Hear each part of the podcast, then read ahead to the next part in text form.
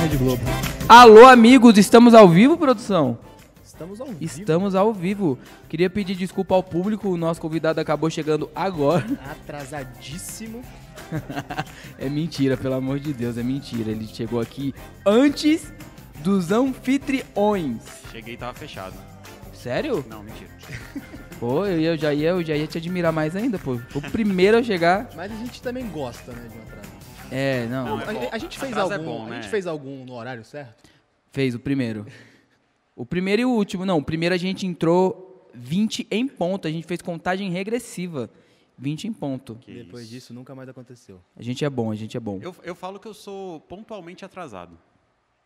Eu tô sempre atrasado, mas é pontual, sabe? Aqueles 10 minutinhos que você espera assim, não é, não é, não é Ah, é atraso. normal, tá? Não é. 10, 15 É minutinhos. a, que- não quando atraso, você não. olha pro relógio e fala assim, vou esperar mais 10 minutinhos pra atrasar, É. Pra não chegar no horário. É, no fazer um Instagram, já draminha, né? Pô, Mas isso é, isso é um problema de quem mora em Brasília, sabia? É?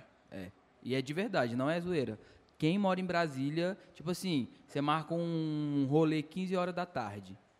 Você você vai chegar 15 horas da tarde? Nem nunca na 15 horas eu vou começar a pensar se eu vou pro lugar ou não. Exatamente. Qual desculpa Sendo você vai vo- arrumar pra Sendo não ir? você- sendo, que Pra você, não ir. sendo que você já confirmou a parada, entendeu? Aí você fala, mano, eu vou chegar 15 horas, não vai ter ninguém. Sim, velho. Eu vou ficar lá fazendo o quê sozinho? Você quer chegar com a galera, tipo assim, ó, como eu imagino a minha chegada num rolê. Churrasco, 15 horas, chega às 17, abro a porta, geral olha pra mim, cumprimento geral, chego, sento e tomo minha serva.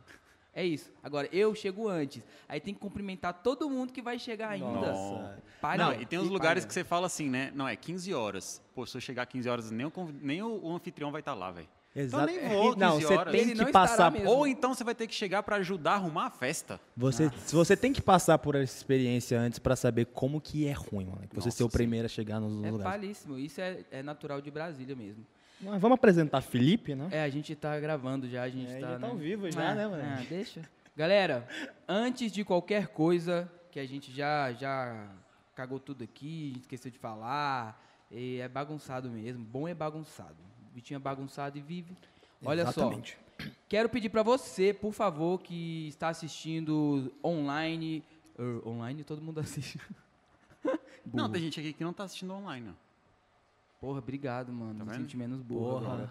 Você que está vendo esse vídeo agora, você que está vendo esse vídeo depois, por favor, se inscreva no canal, deixe o seu like, isso é muito importante para o YouTube é, entender que nosso assunto aqui, que o nosso programa, que o nosso podcast é relevante. É foda. E é bom mesmo. E estamos aqui com um cara que ele é o pica do marketing O digital. Não monstro. negue, Cara, não eu. negue. Não negue. Eu não ia nem negar, ué. Sei lá, porque geralmente o ser humano não sabe responder. É humilde, elogio. né? Você é humilde, não, né? Não, mano. Isso não comigo, fala Calma, assim pô, precisa também. falar isso também de mim, não. Você é uma Você pica é uma desse. pica. Você tá nisso há muito tempo. Tô, Você inventou o YouTube. quase. Estamos aqui com o inventor do YouTube. Ele é mais velho do que o YouTube. Caraca, hein, moleque? Porra. Isso aí é pica. Inventor do YouTube aqui, ninguém Mas, ó, valoriza e ninguém sabe. Quem é o, o inventor do YouTube? Marcos YouTuber. Não é ele? Pra mim é VTube, eu não sei. YouTube. Não é não? Meu Deus do céu. Quem é o inventor do YouTube? Boa pergunta. Ah, tu não sabe não, mano? Moleque, você já viu, você já viu o primeiro vídeo do YouTube? Porra.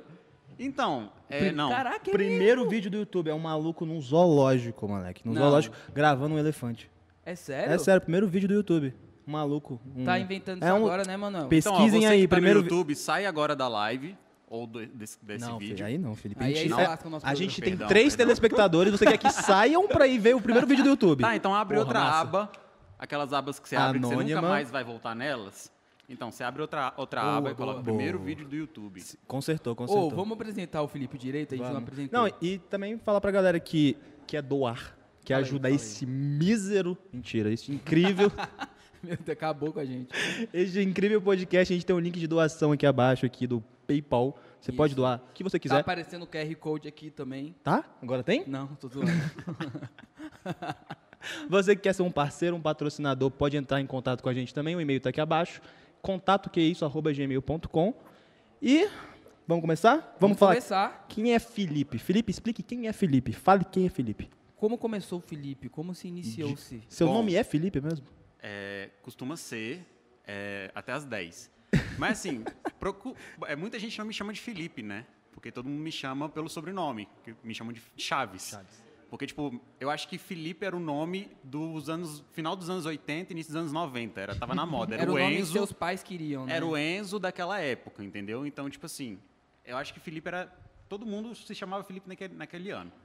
E aí, é, eu sempre tive muitos Filipes na minha sala. Tipo, já teve três, quatro Filipes na minha sala da escola. Então, Puta merda. acabava me chamava pelo sobrenome. Ah, é o Chaves. Chaves. É, beleza. Justo. Então, assim, Felipe, pouca gente me, me chama de Felipe. Só quem me chama de Felipe é minha mãe. Qual era o seu número na chamada na escola? Cara, era entre o 13 e o 17, dependia do ano. Pergunta menos, boa. Qual era o seu número Não, Na chamada saber, da né? escola. Porra. Melhor eu saber, né? É verdade, É, mas foda. você não inventou, não? Não, juro. Eu te conhecia como mascote, né? É, verdade. Então, isso foi em uma época da minha vida. Alguns amigos ainda me chamam Muito assim. específica. Sério? É. Ainda tem galera que te chama de Muito mascote? pouco, muito pouco. Mas só os amigos íntimos. Otário. e, e fala aí como é que você iniciou sua trajetória no, no, no marketing digital, como você começou a se interessar, você pensou em trabalhar com outra coisa antes de trabalhar com isso? Cara, então, é, eu sempre soube que eu queria comunicação na minha vida, assim. Sempre não, porque quando eu tinha um ano eu não sabia de porra nenhuma. É. E aí, é, mas assim, desde a sétima, oitava série, eu falei, cara, eu quero comunicação. Só que eu queria publicidade, né? E eu falei, cara, publicidade não dá muito dinheiro, né? E não era forte assim na época ainda. Desculpa os publicitários. E aí É, eu, é mas eu acabei fazendo comunicação. Eu me formei em comunicação social pela UNB.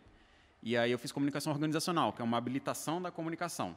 Então, tipo, dentro da comunicação social você tem várias habilitações. Pode ser jornalista, você pode ser publicitário, você pode ser comunicador organizacional, enfim, pode ser várias coisas.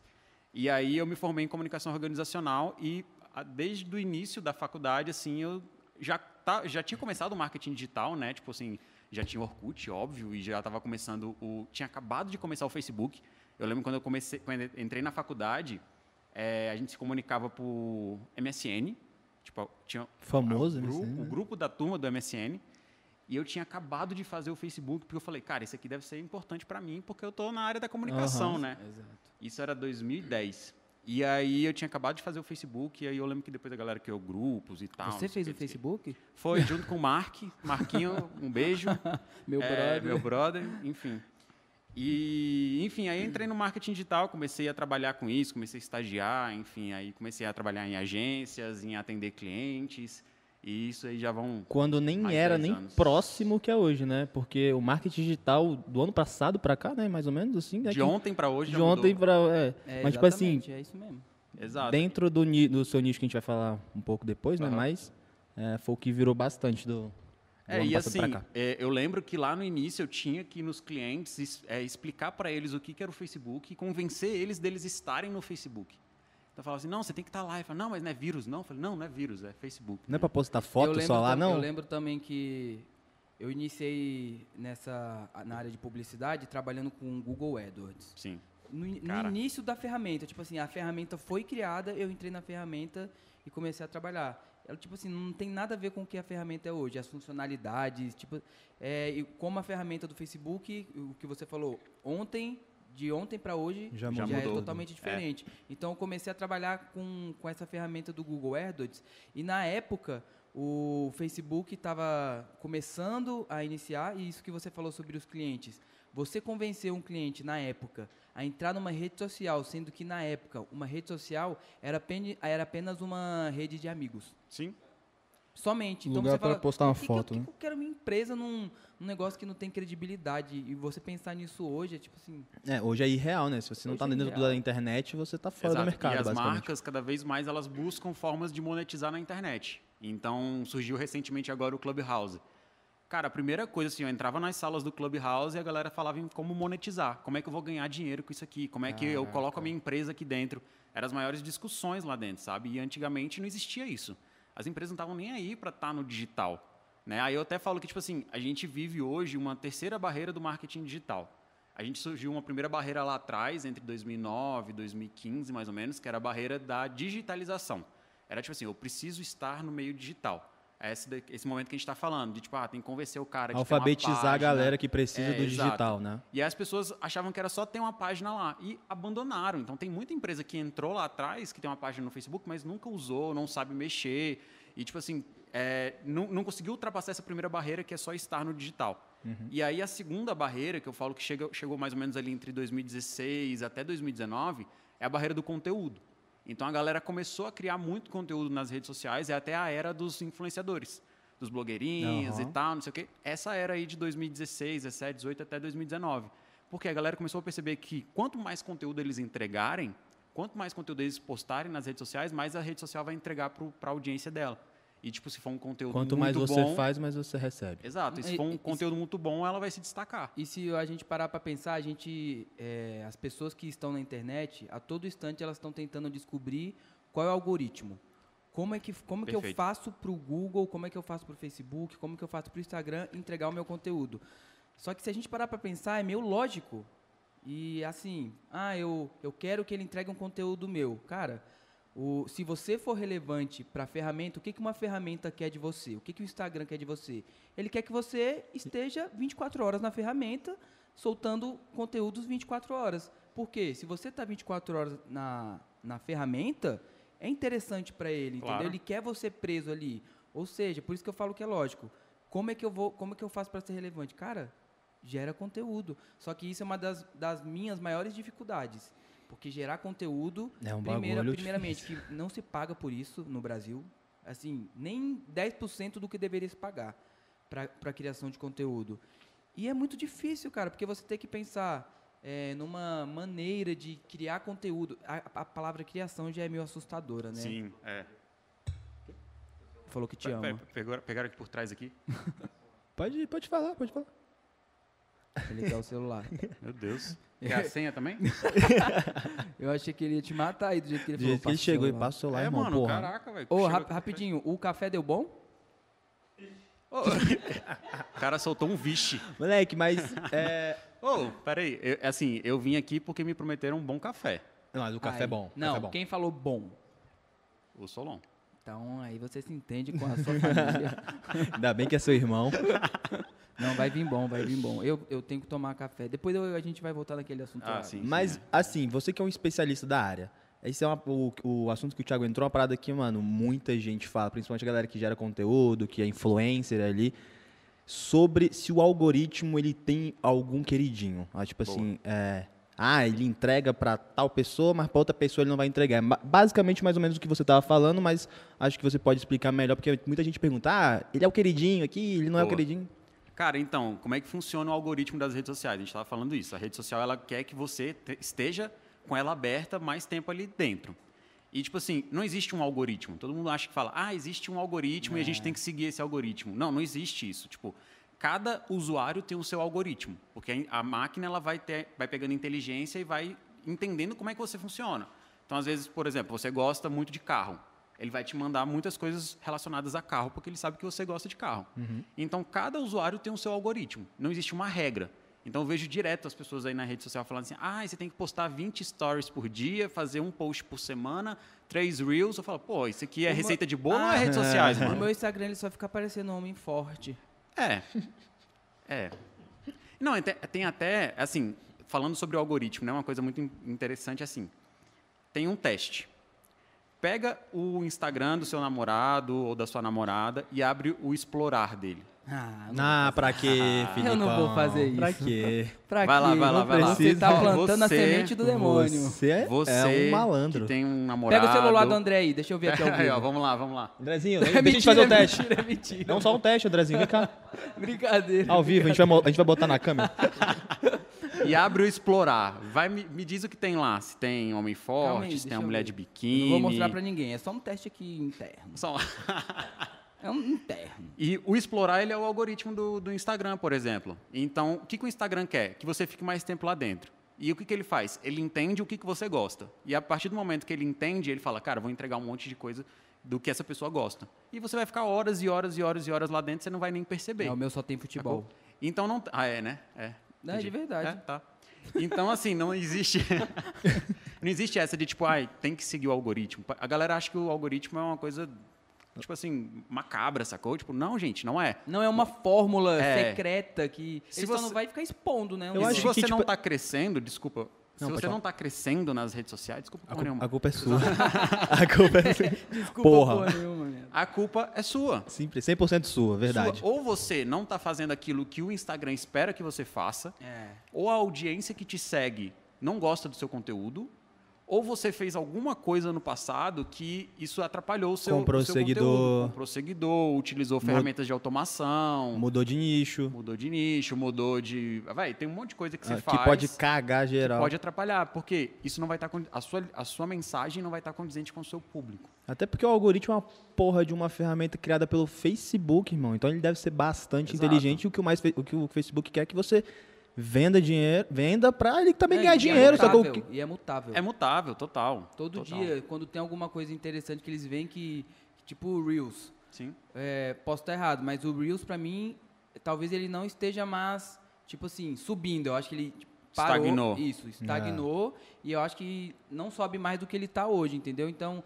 é, toda vez que tem uma ferramenta nova no Instagram ou em qualquer rede social, logicamente aquilo vai ter uma entrega muito boa. Com certeza. Porque é uma forma dele divulgar a ferramenta dele e fazer os usuários é, Usarem, a utilizarem, ferramenta. né? Porque, querendo ou não, ele é um concorrente do, tic, tic- do Teco Teco, né? Do É, Não sei se- TikTok. Sei lá, pode, Diz- não sei se aí tem o pessoal que fala, né? Ah, se você coloca lá TikTok no- na legenda do Instagram, vai cair meu engajamento. Porra Que, ah, até parece. Um dia desse eu tava vendo, se você Não é postar e editar a legenda, ele vai entregar menos também. Não, eu vejo, tem- muita teoria nesse meio do marketing digital Tem do muita Instagram, né, teoria, Mike? muita, Muita teoria burrice, errada, muita tem muito guru aí que fala coisa errada e vocês têm que tomar cuidado, porque senão você vai começar a seguir o cara e você fala, ah, não, beleza, não tá dando certo, a culpa é minha, e você vai se frustrar. E muitas vezes você acha, tipo, "Véi, a culpa não é porque você não tá fazendo o que o cara tá, tá dizendo ali, sacou? Às vezes você precisa entender direitinho se é o seu público, se é o seu conteúdo e ajustar para você fazer isso. Cara, no marketing digital não tem segredo. Você precisa fazer três coisas para você chegar longe. Você precisa fazer conteúdo de valor, conteúdo de qualidade, você precisa fazer distribuição, que é o que você estava falando do Google AdWords. Distribuição é você patrocinar para o seu conteúdo chegar para as pessoas. Tá? Que é um- uma das áreas que eu me especializei dentro do marketing digital, que a gente chama de gestão de tráfego, que é eu traduzo para anúncios online, porque gestão de tráfego. ninguém Patrocinado, né? O É, tal do patrocinado. Tal do patrocinado. E a outra coisa é relacionamento. Cara, se você não faz relacionamento nas redes sociais, não faz sentido. Porque as redes sociais elas foram criadas para relacionamento. Então, tem muita gente que começa a crescer muito e não responde mais inbox, não responde comentário, não vai lá no perfil da pessoa e curte, comenta, compartilha. Cara, a rede social ela vive disso, de engajamento. E a galera é carente também, né? É, a galera é muito carente, cara. Tipo assim, eu tenho, eu tenho um canal no YouTube também, igual vocês aqui e tal. E o que, que eu faço nos meus vídeos? Eu falo assim, galera, olha, tá aqui, esse aqui é o conteúdo, eu ensino as pessoas sobre gestão de tráfego, esse aqui é meu conteúdo. Se vocês tiverem qualquer dúvida, vai lá no meu Instagram, me pergunta, porque eu posso ajudar foda. vocês. Cara, assim, toda semana tem alguém mandando mensagem, tipo, ah, vi seu vídeo, tô com uma dúvida nisso, você me ajuda? Cara, eu ajudo na pessoa na hora, claro. No dia que vier 100, 200, 300 mil mensagens por dia, eu não vou conseguir acompanhar todo mundo. É Mas eu normal. preciso dar um relacionamento para essas pessoas. Sim. E não é só responder igual gente automática, um robô respondendo. Não, cara. Vai lá, grava um vídeo, manda um áudio. Sincero, se né? aproxima a mensagem Nossa, da você pessoa. ganha muito cliente Você assim. tá Porra. querendo realmente resolver, dar uma solução pro cliente, sacou? Exato. Você se mostra disponível. Sabe? Acho que a Foda. principal coisa que você tem que fazer para você conseguir clientes, você crescer o seu Instagram é se mostrar disponível. E eu acho que isso é, é mais. É, tipo assim, é geral, sacou? Acho que não é só no marketing digital. Acho Não. que o relacionamento é uma das paradas mais importantes que você precisa ter na sua vida, sacou? O Claro. network ali. A vontade sincera de você querer ajudar o próximo, sacou? Eu acho que é uma das paradas mais Eu- fodas pra você. Eu tenho uma concepção sobre a internet é, que é o seguinte: a internet, quando ela surgiu, ela conectou todo mundo. Do nada. Sim. Conexão, você consegue falar com as pessoas que estão longe de você e é- tudo acontece de forma muito rápida. E ao mesmo tempo, depois de um tempo, eu sinto que ela afastou as pessoas. Sim. Então, do, me- no- do mesmo jeito que ela uniu, agora ela está meio que separando as pessoas, entendeu? Uhum. Porque, primeiro que é, todo mundo tem voz. Você Não- consegue postar o que você quiser lá Isso, dentro, Isso sacou? não é errado. Só que, infelizmente, as pessoas esquecem que tem outra pessoa ali do outro lado, entendeu? Cara, é isso. É tipo É muito assim, foda. a gente sempre fala assim, é, ah, qual, qual é o seu tipo, de, seu tipo de negócio? É business to business, é business to é, consumidor, né? consumer. E aí eu falo, cara, não é tipo vender de empresa para empresa ou de empresa para consumidor, é de pessoa para pessoa. Você tem que entender que do outro lado ali do Mes- seu Instagram tem uma pessoa ali que está recebendo aquilo, É aquela isso. pessoa ela tem emoções, ela tem sentimentos, ela ela está passando por um momento que você não sabe que momento é esse. Então imagina, a pessoa te, te pede uma ajuda no Instagram, te manda uma mensagem, você é grossa com ela, pô, ela nunca mais vai voltar, entendeu? Verdade. Nunca mais vai voltar. E eu tenho vários exemplos assim de pessoas, por exemplo, amigos meus que gostam de uma pessoa no YouTube, mandam um comentário e o cara nunca respondeu. E aí ele fala, pô, eu nunca mais vou assistir esse canal no YouTube, porque a pessoa não me responde, É velho. foda, né? A pessoa só quer que eu assista os vídeos dela e não me responde, eu tô com uma dúvida, me ajuda.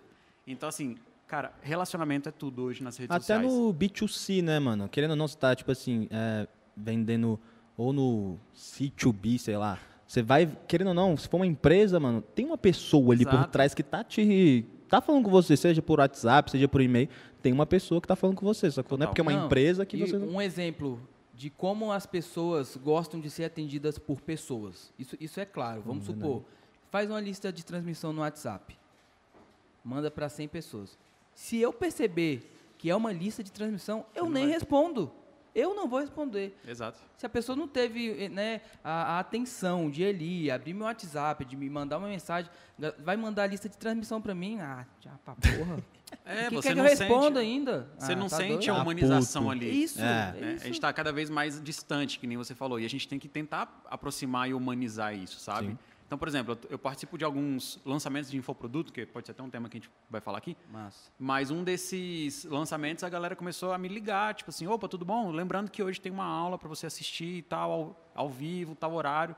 Pô, tipo, por mais que eu seja que seja uma gravação, que seja uma máquina, cara, o cara me ligou, entendeu? Tipo, é diferente. Sim, totalmente diferente. Ele só não mandou, ele não mandou um um e-mail para mim. Ele não me mandou uma mensagem no WhatsApp, ele me ligou. E o que ninguém faz hoje em dia, que é ligar. É, ligar, exato, entendeu? Eu até achei estranho, 61 e tal. Não sei, eu falei, gente, quem é essa pessoa aí, cara? Opa, sou eu aqui e tal. Ah, beleza, entendeu? Então, tipo assim, o que você puder fazer para se aproximar com o seu cliente, para se aproximar dos seus seguidores, faça. Porque é isso que eles precisam. As pessoas estão cada vez mais carentes. E cada vez mais sozinhas. Cara, a gente está mais de um ano dentro de casa. Uhum. É, mais do que Sacou? nunca, Sem né? ver Imagina. pessoas, você vê gente. Então, tipo, pô, li- faz uma chamada de vídeo com aquela pessoa que tá tipo, tirando a dúvida. Cara, tem um exemplo fantástico, assim, fantástico. Um desses caras me tirou, é, me, me perguntou lá no Instagram, t- tava com uma dúvida, viu meu vídeo no YouTube, tava com uma dúvida, mandou mensagem no Instagram. Eu falei, cara, olha, eu não consigo te, te ajudar por mensagem. Vamos fazer uma chamada de vídeo? Aí ele, como assim? Eu falei, liga aí seu, seu Zoom aí, seu Google Meet, a gente faz aqui. Eu, te, velho, eu fiquei duas horas explicando pro cara, tirando a dúvida com o cara, e falou, cara, quanto é que eu te devo? Eu falei, cara, nada, Isso que é foda. nada, nada. Sacou? Porque, tipo assim, eu gosto de ajudar as pessoas. E eu acho que a comunicação e o marketing digital, ela me, me trouxe cada vez mais isso, essa aproximação. Entendeu? Então, tipo assim, eu consigo alcançar mais pessoas, levar minha mensagem para mais pessoas e ajudar mais pessoas também. Né, E o Que seu foda. retorno vai vir de maneira natural, Claro, cara. exato. De maneira verdadeira. A pessoa que... o- eu sei que você não faz isso esperando um retorno. Não, você tá ajudando. Mas vem, né? E até porque quando você está explicando ali, você está estudando, você está aprendendo. Eu, eu percebo É. muito isso, que toda vez que a gente fala sobre alguma coisa, a gente está aprendendo gente tá muito aprendendo sobre muito. aquilo, entendeu? Então, a- a- às vezes, é, essa, essa sua vontade de, de ajudar, de, de querer estar falando, de querer estar explicando para a pessoa ali, o retorno é muito maior para você do que para a Claro. pessoa. Com certeza, De porque forma às vezes o cara tá com uma dúvida que nem eu sei, mas de eu mexer, fuçar, eu consigo Ou descobrir. você não lembrava, é, né? eu consigo descobrir qual é o problema dele e falar, ah, agora isso eu sei. É até uma técnica de aprendizado, né? É, quantos livros vocês já não leram que vocês esqueceram a página seguinte que você leu lá atrás? É Ou então no mesmo parágrafo, você leu o mesmo Aham. parágrafo tipo cinco vezes. É tipo assim, é, é normal, o nosso cérebro ele, ele foi feito para esquecer as coisas. Porque a gente tem, se eu não me engano, são tipo 11 milhões de estímulos por segundo. Então todo segundo você tem 11 milhões, milhões de estímulos, mas você só processa de 40 a 50 no seu cérebro. Então, tipo, imagina o tanto de, de estímulo que você tem no seu dia e o tanto que você guarda. Então, que, uma das técnicas que você faz para isso é você ensinar. Então, tipo, é você ler aquilo, você aprender aquilo, pensando já em ensinar aquele conteúdo para as pessoas. Que Sacou? foda. E isso você consegue, tipo assim, se eu quiser falar sobre, sei lá, a água aqui, se eu estudar sobre ela, pensando em como eu vou explicar para o Tiago, como eu vou explicar para você, isso eu já, a gente já, eu já melhoro a minha forma de entender como é que funciona a água, por exemplo. Nossa, você falou do negócio do estímulo aí, minha cabeça tá aqui. E você tem até um, você tá desenvolvendo um neuroeds, né? Cara, Não sei se- é, boa pergunta. É, Não sei se nem- eu nem sei nem se podia perguntar isso pra ele, mas eu perguntei. não, Cacei e pode perguntar perguntei. o que você quiser. Obrigado, meu Hum, amorzão. de vocês hoje. Hum. Então, é... que que eu- Desculpa, rapidinho. Mano. Eu queria muito tomar um café. Nossa, né, velho? Caraca. Ô, o café não deu certo, não, Solon?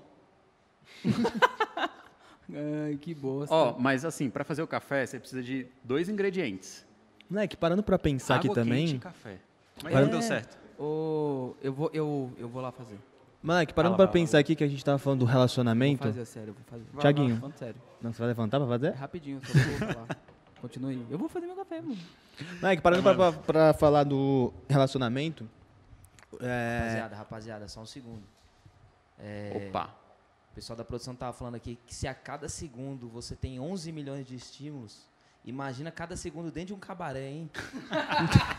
Ah, não, ele não parou de falar. ele não parou. Tiago, prepara o café lá, vai. Manda, Vitinho. O, a gente vai ter um, um outro episódio agora, né? Que vai ser o. Com os moleques da, Cor, da Acore, né? Somos a Cor. Somos a Core. E voltando pra, pra área.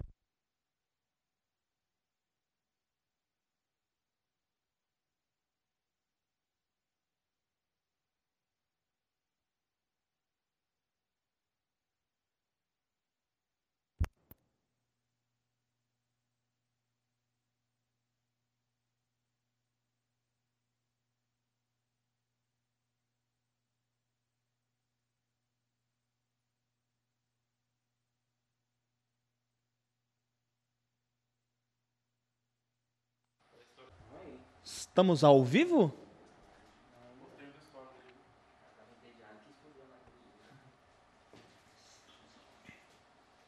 Voltamos? Ao vivo. Voltamos, voltamos. Onde a gente parou? A gente tava falando sobre O Thiago relacionamento. foi fazer o café. Ele foi Vamos- fazer o vamos contar café. o que aconteceu. O Thiago foi fazer o café e aí ele tirou o equipamento da tomada. Ele desligou tudo. O café não estava funcionando porque a gente estava usando a tomada para ligar o equipamento. Aí ele foi, tirou, Tirou. todo. Acabou. Acabou câmera, acabou áudio, acabou luz, acabou tudo. E ele pra ele fazer o café. ainda. Provavelmente ele não sabe, né? Não Mas sabe, enfim, não sabe. lá. Tá fazendo besteira, tá É. fazendo besteira. Voltando, a gente tá falando sobre relacionamento. Eu já me relacionei muito, né? Falo assim, tipo, pra. Converso muito com um dos moleques da Acor. Uhum. E ele não sabe. Só. Ele não sabe disso. E, tipo assim, moleque, ele já elogiou bastante o nosso trampo, ele já elogiou, tipo, porra, o marketing, como a gente relaciona com as pessoas, sacou? E hoje ele tá vindo aqui por indicação do Solon, sacou? Inclusive eles são amigos seus também. Aham. E, moleque, e ele nem faz ideia, ideia do Que que a você. gente. Que é, que é a Mas é gente, porque você sacou? está se relacionando por uma empresa. Pra uma empresa, sacou? Então, tipo assim, tem que ter essa, a- essa humanização nas empresas. Isso Boa. é o que eu vejo que falta muito, sacou? Quando você sabe com quem você tá falando, ah, eu tô falando com a Juliana, a Juliana é de tal lugar, ela tá me atendendo a uma parada personalizada, não é um robô. Moleque, você. Acredito que isso, você que deve conhecer mais, estuda isso, deve ter algum dado, sacou? Que fala que as pessoas devem comprar mais, voltam mais por ter uma parada humanizada. Não, sacou? com certeza. E aí, assim, a gente vive também uma era da é, robotização. Então, Pra cada caralho. vez mais a gente está colocando robôs para automatizar o nosso processo, para facilitar o nosso processo de atendimento ao cliente. Só que tipo, um dos maiores erros que você tem é utilizar robô no atendimento ao cliente. Porque o cliente ele quer ser atendido por uma pessoa. Eu entendo que do lado do empreendedor, pô, agiliza o processo, filtra muita gente. Sim. Só que, por exemplo, eu tenho um exemplo claríssimo do que aconteceu ontem. Eu ia, eu estava procurando marcar alguns exames e aí eu mandei uma mensagem lá no WhatsApp da, da clínica. Falei, opa, tudo bom? Meu nome é Felipe, quero marcar esse, esse, esse exame e tal. E aí vem o, vem o robô. Ah, opa, tudo bom e tal. O que, que você gostaria? Um, marcar exames. Dois, marcar consulta. Tá, um, ponto, foi, beleza. Aí depois, opa, tudo bom? É, é, a, você vai ser atendido por fulana de tal. Aguarde um momento. Porra, se fosse uma pessoa aqui já teria sido mais rápido. tinha- Aí a pessoa entra. Oi, tudo bom? O que, que você gostaria? Eu Pô, mas eu acabei de falar pro robô, mano. Eu que que acabei que de falar- Então, se, tu- por que, que tem robô, sacou? Pior ainda, porque tá pagando, moleque. Uma pessoa tá pagando um sistema ali de um robô, sacou? E não é efetivo. Exato. E velho. geralmente, quando você pega, por exemplo, essas é, empresas de telefone, telefo é, Claro, TIM, Oi, você, você tá ali geralmente para ter o seu problema solucionado, Sim. sacou? E quando você pega um robô, mano, é que. Dá tá- raiva. É exatamente isso que eu falava. Raiva. Você já chega lá puto. Na hora que você dá de cara com o robô, irmão, tu já fica mais puto ainda, sacou? Sim. Então, tipo assim, é, eu entendo também lá do empreendedor e tudo mais, mas cada vez mais tem que ser humanizado. Mesmo que seja robótico, tentar humanizar a Tem que parada. ser muito bem feito, assim, né? A gente até fala é, dessa robotização, que várias profissões, e eu acredito muito nisso, vai ser substituída Sim, por robôs. com certeza. Mas algumas não podem. E as principais que não podem são aquelas que se relacionam com, ser hum- com seres humanos. Então dizem muito que o artista não vai sofrer consequências na, no trabalho dele porque ele, ele vai fazer esse papel que o robô não faz. E um deles é o vendedor ali, sacou? Tipo assim, Inclu- Inclusive, a gente teve no último episódio o Rodolfo, do Sim. G7. Ele fala Ele muito fala um sobre isso. disso. Ele fala que a única é, profissão que não vai ser substituída vai ser o, vai ser o artista. o artista. Não tem o como você comediante, o robot... artista. Exatamente. Exato. O músico que não vai, você não vai consegue é, robotizar isso aí, sacou? Vai ser a única Exato. empresa. É, vamos voltar pro NeuroEd? Você quer falar Boa, dele? Eu ia falar disso Bora, aí mesmo. bora. Ainda bem que vocês me lembram que minha cabeça não é muito boa, não. é, Eu fiquei muito curtas. curioso sobre. Gostei do nome e Boa. eu quero saber mais sobre também. Cara, então, eu tô de- desenvolvendo NeuroEds. Se você ouviu alguém falar por aí, me manda mensagem que é plágio. É, Patenteou já? Não, ouvi, não ainda não. não ouvi. Rapidinho. É, Tiago, e o café? é. Faltou o o, principal. eu fui fazer. Tá fazendo. Você sabe que você foi fazer o café, você desligou a tomada aqui e caiu Uhum. tudo, né? A gente caiu, moleque. Hã? A gente caiu. Desligou tudo. Como assim? O Pupi, moleque, ele bateu ali na. na... Rodriguinho Pupi. Rodrigo Pupi. Você Caraca, aca- é derrubou a sério, live, moleque? mano. Real, Ele derrubou real, a real. live. Já estão lá? Então, Já, já volta, voltamos já. Muito bom, muito bom. O programa ao vivo é isso. Quem sabe faz ao vivo. Deixa eu falar aqui sobre a Deixa, pauta que... você tá aqui pra Obrigado, isso. viu? que ele me perguntou aqui. É, então, NeuroEds. O que, que é o Neuro, NeuroEds? O NeuroEds lida muito com isso que a gente está falando. O NeuroEds é o seguinte, eu estou me, me especializando, me especializei muito em tráfego pago, anúncios online. Só que isso se popularizou muito. Então, qualquer pessoa hoje consegue fazer. Então, se você aprender ali a ordem de apertar os botões, o que fazer, qualquer um consegue impulsionar hoje de forma tranquila e, e um dos melhores posts. E eu comecei a perceber que não basta só você apertar botão, só você subir o seu anúncio, você precisa entender o que o seu consumidor quer. Entender o que o consumidor está sentindo naquele momento, quais são as emoções que ele tem ao ver o seu anúncio e fazer com que essas emoções se tornem positivas para ele comprar Por que, que ele clicou ali, né? por que, que ele clicou. E isso, muito vem, isso vem muito da, da neurociência é, atrelada ao marketing, que aí a galera chama de neuromarketing, sacou? Então, tipo assim, essas são estratégias e técnicas da neurociência, quer dizer, estudos na neurociência com estratégias e técnicas do marketing para a gente desenvolver ali as ideias do que, que a gente vai, de como a gente vai entender as emoções do cliente. Então, basicamente, NeuroEds é, ele entende as emoções do cliente ou ele busca entender as, as emoções do cliente. Eles são anúncios focados em como lidar com as suas emoções. Então, tipo assim, cara, eu quero que ao receber esse anúncio o Vitinho chore.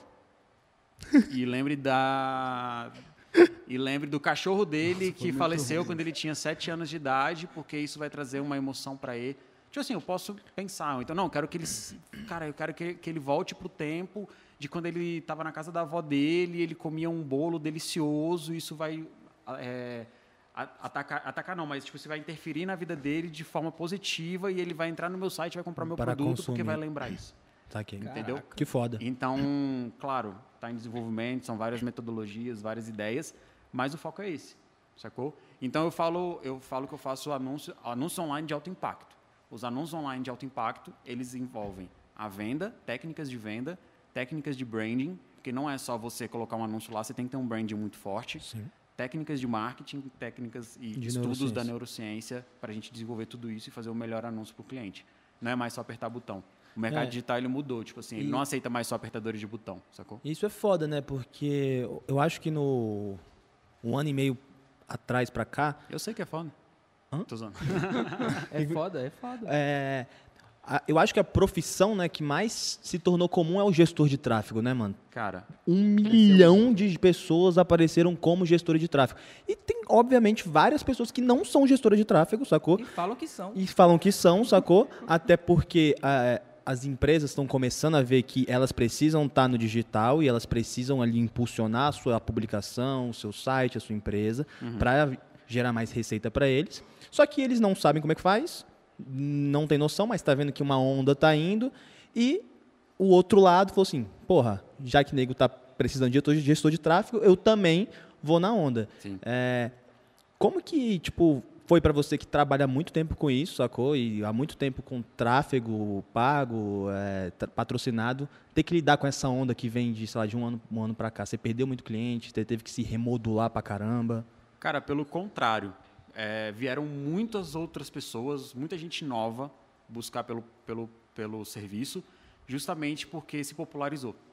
Então a pessoa começa a ver que, ah, gestor de tráfego, preciso fazer tráfego, preciso fazer anúncio, eu preciso de um cara que faça isso. Então, tipo assim, isso ter se popularizado é muito bom. É, mas, por outro lado, é isso que você falou. Na publicidade tem os famosos sobrinhos, né? Ah, tem, pediu para o sobrinho Aham. fazer. Todo mundo sabe como é que funciona. Pediu para o sobrinho fazer. E o sobrinho faz mais barato. Faz mais barato. Meu vizinho me cobra nada. Então, tipo assim, existe isso. Só que as pessoas vão ver que é, fazer do mais barato, fazer da pessoa que não entende, não sabe, vai dar resultado negativo lá na frente. Por quê? Na gestão de tráfego, você investe dinheiro. Então, tipo assim, o cara que é o empreendedor, que precisa de anúncios online, ele está colocando dinheiro do bolso dele lá dentro, não só pagando o gestor de tráfego, mas ele está pagando a ferramenta. Então, se o cara que não sabe mexer, que não entende da teoria, não sabe como é que é o conceito, ele vai fazer ali uma cagada e o cara vai pagar, ao invés de um custo por lead de dois reais, três reais, vai pagar 10, 12, 15, e isso vai interferir no bolso dele. Aí, a partir do momento que interferir no bolso dele, ele vai falar, opa, eu preciso de um cara bom. Eu preciso de um cara que entende. Entendi. Um cara Então, que eu- vai me gerar que retorno. vai me gerar retorno. Então, assim, a gente trabalha por retorno, a gente trabalha por resultado. É, e eu tenho um cliente recente que ele me mandou mensagem e falou assim, cara, olha, a agência que tá... Dois, na verdade. A agência que estava fazendo não tá legal. Você pode me ajudar? Eu falei, ah, vamos lá. Entendeu? E aí... Vo- Você cobra em cima do retorno do cliente ou você cobra um Não, valor é o, fixo? é o trabalho mensal, é. Trabalho mensal. Depende muito do modelo. Porque tem cliente que ele não quer vender. Então, tipo assim, eu tenho, um, eu tenho um cliente que são profissionais autônomos que eles querem ter mais visibilidade, eles querem ter mais seguidores, eles querem ter mais reconhecimento de marca. Claro que sempre no final vai vir a venda. Uhum. Então, tipo assim, sempre no final, se você está nas redes redes sociais e você não vende, você está perdendo uma oportunidade gigantesca. É, então, mas assim, não é sempre o foco, não é o final, não- tipo assim, o foco nem sempre é a venda. Então, nesses casos, eu cobro valores mensais pelo trabalho. Você acha errado quem cobra porcentagem em cima do retorno do cliente? Não, eu acho certo, porque é justo você cobrar porcentagem em cima do retorno. O que eu você, acho você é um errado. vendedor, né? Como se É, estivesse ganhando uma comissão. Exato. O que Exatamente. eu acho errado e que tem muito gestor de tráfego que faz é cobrar pelo quanto o cliente investe. Então, por exemplo, se o cliente investe mil Nossa, reais na ferramenta, caralho. Ele cobra tipo 10% de quanto o cara investe. Só que, tipo assim, eu acho isso muito Não tem errado. nada a ver, concordo. Porque, tipo, eu, enquanto gestor de tráfego, o meu sonho é que o cliente invista 10 mil reais na ferramenta para que eu possa mexer nos 10 mil reais dele ali, 100 mil reais dele ali dentro da ferramenta. Eu vou aprender mais, eu vou ter mais dinheiro movimentando, vou mais ter mais, campanhas. mais campanhas, mais possibilidade de aprender. Então, tipo assim, eu como gestor de tráfego, eu quero que o cara coloque dinheiro. Agora, a partir do momento que eu falo, não, eu vou ganhar 10, 15% em cima do, que, do quanto você investe, o cara vai falar, tá bom, então eu vou investir 100 reais. Aí você ganha vou 10 investir conto. mil reais. É, exato, entendeu? Então, o cliente, o, o cliente, o empreendedor, ele evita investir mais. E eu acho que isso é uma estratégia até disso. burra pro, pro gestor de tráfego, né, mano? Cara, eu não gosto, assim, tem muitos Isso que aí deve fazem. ser uma estratégia de uma pessoa, por exemplo, desses gestores de tráfego que não tem é, tanta propriedade, sacou? Por exemplo, É, acredito eu. ao fracasso. Porque, Isso aí tipo você assim- faz É. o cara não prolongar o contrato com você, entendeu? Exato, O entendeu? cara, Aí- de- o cara deve achar, tipo assim, uns 15, é, em 15 empresas, fala assim, ah, vou pegar 10%, 10%, daqui, 10% aqui, 10% ali, 10% ali. Não vou gerar nenhum retorno pra ele, mas eu vou ter esses 10% pra mim e some.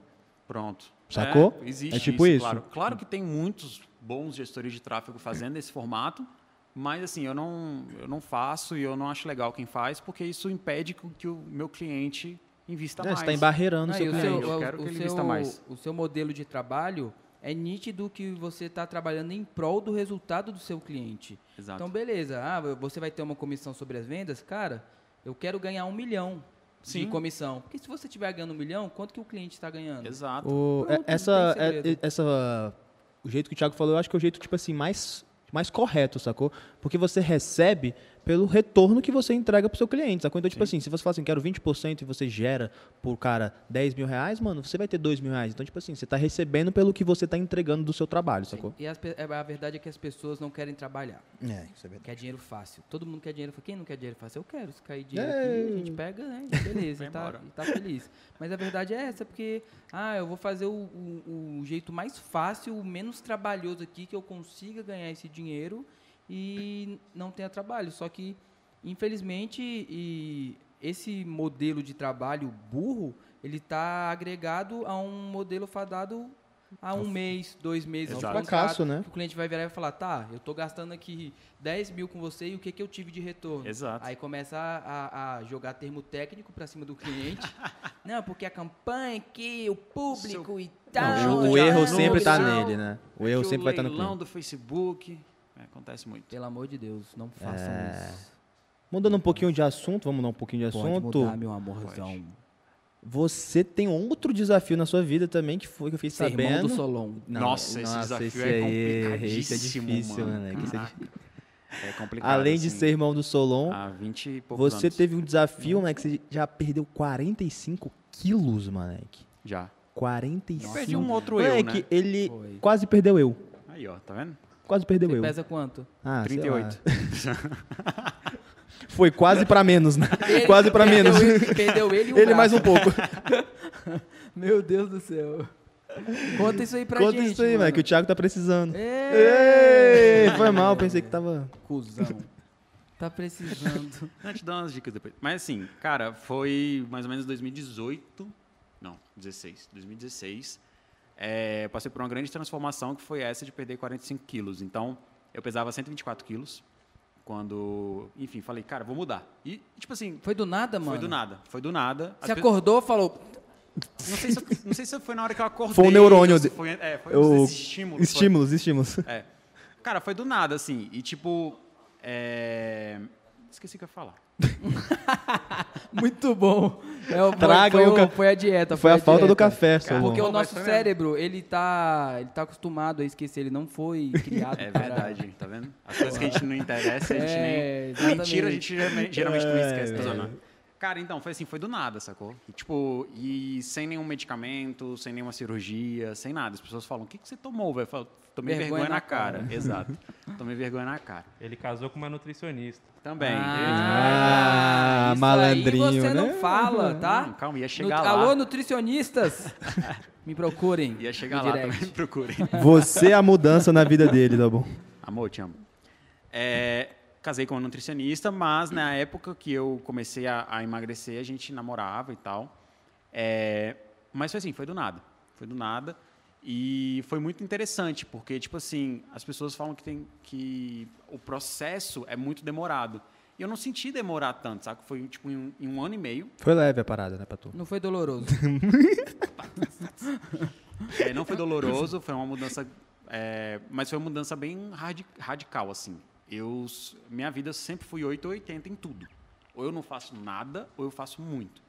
Então, tipo assim, é, eu lembro que eu, nos dois primeiros meses, eu tinha que parar de comer açúcar, parar de comer... Não façam isso em casa, tá? É a minha dieta, vocês têm a de vocês. Tive que parar de comer açúcar, parar de comer leite, parar... comer não, tomar leite, parar de comer carne, parar de tomar café, parar de uma porrada de coisa. Dois meses, todinho assim. Mas tu meteu uma bicicleta também, né? Então, mas aí eu não. Eu, a bicicleta veio depois. É tipo assim, eu comecei a correr. Eu comecei a fazer corrida, aí fazer, fa- fazer corrida de rua. E aí comecei a me apaixonar pela corrida, comecei a me apaixonar e tal. Fiz uma meia maratona. Caraca, tu meteu uma meia maratona. meia Olha maratona. isso, fiz moleque. duas meias, meias maratonas. Então já. fez uma. Né, Ah, é uma porra. maratona. Tá? Porra. Tu tem meia. Mas Mas meia- meia, tu porra. meteu uma, Caralho, porra. Para de falar que fez duas. É. Fez uma inteira. Porra, Boa. genial. E aí, e aí depois fui pro triatlon. Então a corrida me puxou tu fez pro triatlon. teatro? Eu não Fiz. sabia não. Onde, onde você tava nesse tempo? É, que a gente não era amigo nessa época, né? Conseguiu fazer isso tudo em um ano e meio, porra. Em um ano, e- é, foi um pouquinho mais, na verdade. Ah. E aí eu fui pro triatlon, aí eu fiz triatlon também, eu comecei pela corrida de rua e depois fui pra bike, depois natação e tal, fiquei um ano fazendo triatlon. E aí foi quando eu consegui fazer, perder aí os 45 quilos e tal, mas foi bem, bem puxado. Tipo assim, minha rotina de treino era intensa. Então eu treinava quase todos os dias da semana, só não na quarta-feira.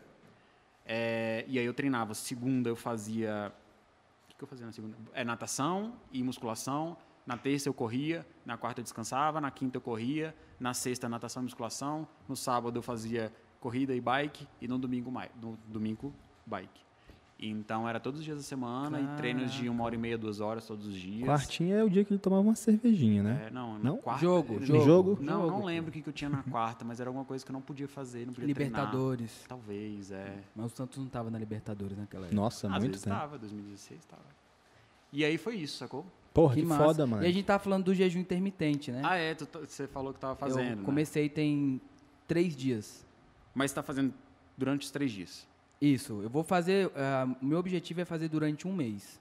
Mas todos os dias. Todos os dias. Quanto tempo? 24 horas. Porra, mas se é 24 assim? horas todos os dias, é um mês de jejum, Ué, mano. você vai ficar um mês sem comer? Não, calma, calma, calma. Calma. Calma, não entendi.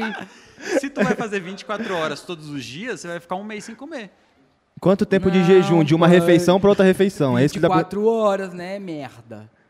Eu, eu almoço. Ah, é verdade. que burro. Me diz aí, onde é que você começou a fazer isso mesmo? Sou muito burro, velho. Eu calculei errado. Meu Deus do céu. Eu calculei errado. Descobrimos porque não tá dando certo. É verdade, é por isso. Descobri que o meu jejum é é feito agora de 12 horas, hein, galera? 12 horas São 12 horas. 12 horas. Tá, então você, você almoça, depois você vai comer. no almoço. No outro almoço. No outro almoço você não come no meio. Não. Então são 24 horas. Então são 24. Obrigado. Não, É ah, por é- isso que eu vou abrir um 23 podcast, vamos, que eu vamos sou de 23 matemática, horas, merda. 23 horas, 23 horas. Mas vai fazer o mês todo? O mês todo.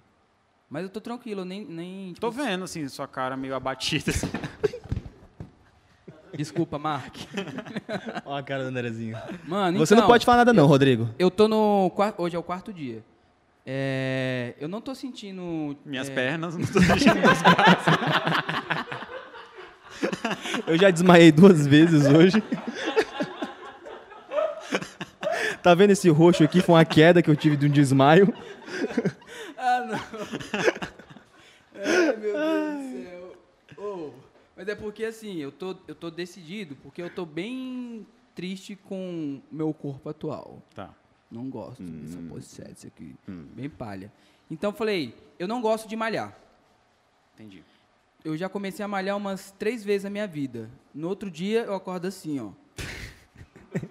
sem conseguir fazer nada. Aí eu falo, não é pra mim.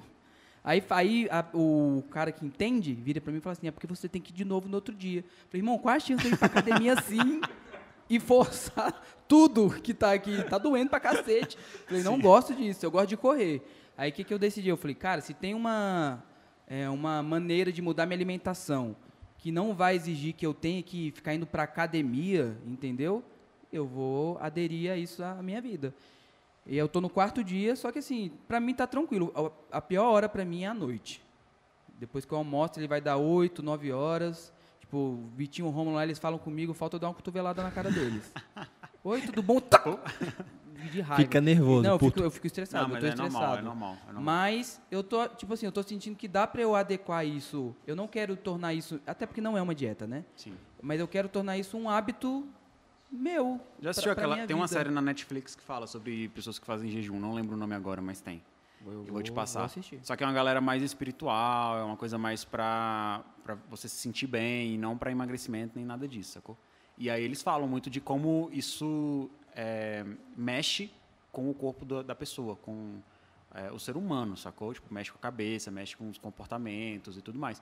Porque a gente estava falando aqui do neuroeds, por exemplo, da neurociência. Cara, nosso cérebro, ele, ele consome energia. É tipo assim, se eu não me engano, são 60% da nossa energia é consumida pelo nosso cérebro, 40%, alguma coisa assim. Desculpa se eu estiver falando errado, gente.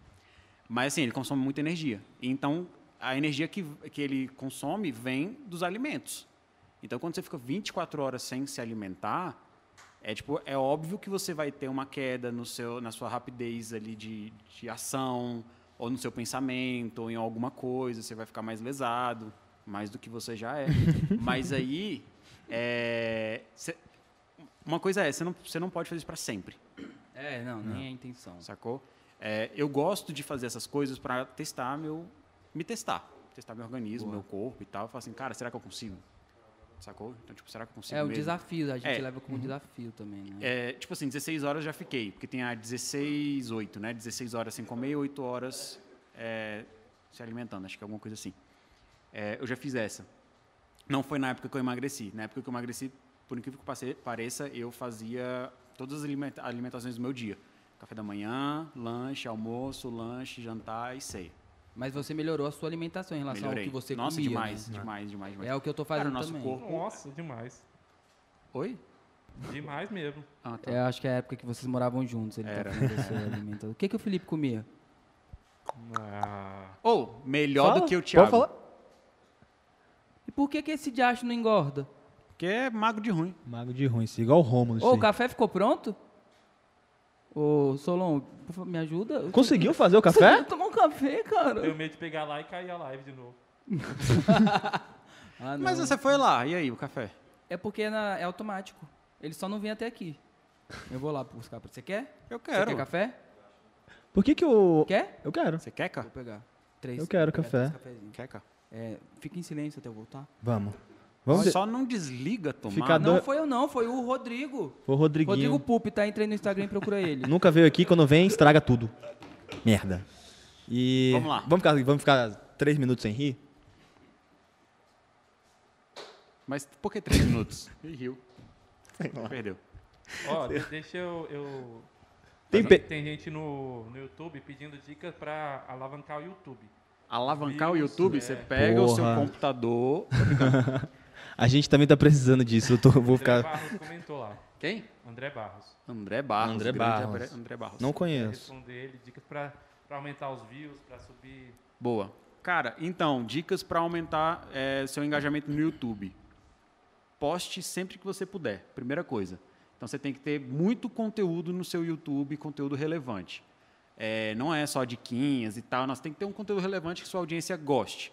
Então a primeira coisa é conteúdo. Você tem que fazer conteúdo. Ah, tem que fazer conteúdo todos os dias para o YouTube também? Cara, se você tiver a, disponibilidade, a ma- a maior questão é disponibilidade de conteúdo. Se tiver disponibilidade de conteúdo, vai, faz todos os dias. Agora, se não tiver, faz quando, quando der para você fazer. O que não dá é para, tipo, ah, postei hoje, daqui três meses vou postar de novo, daqui seis meses eu vou postar de novo e tal, não dá.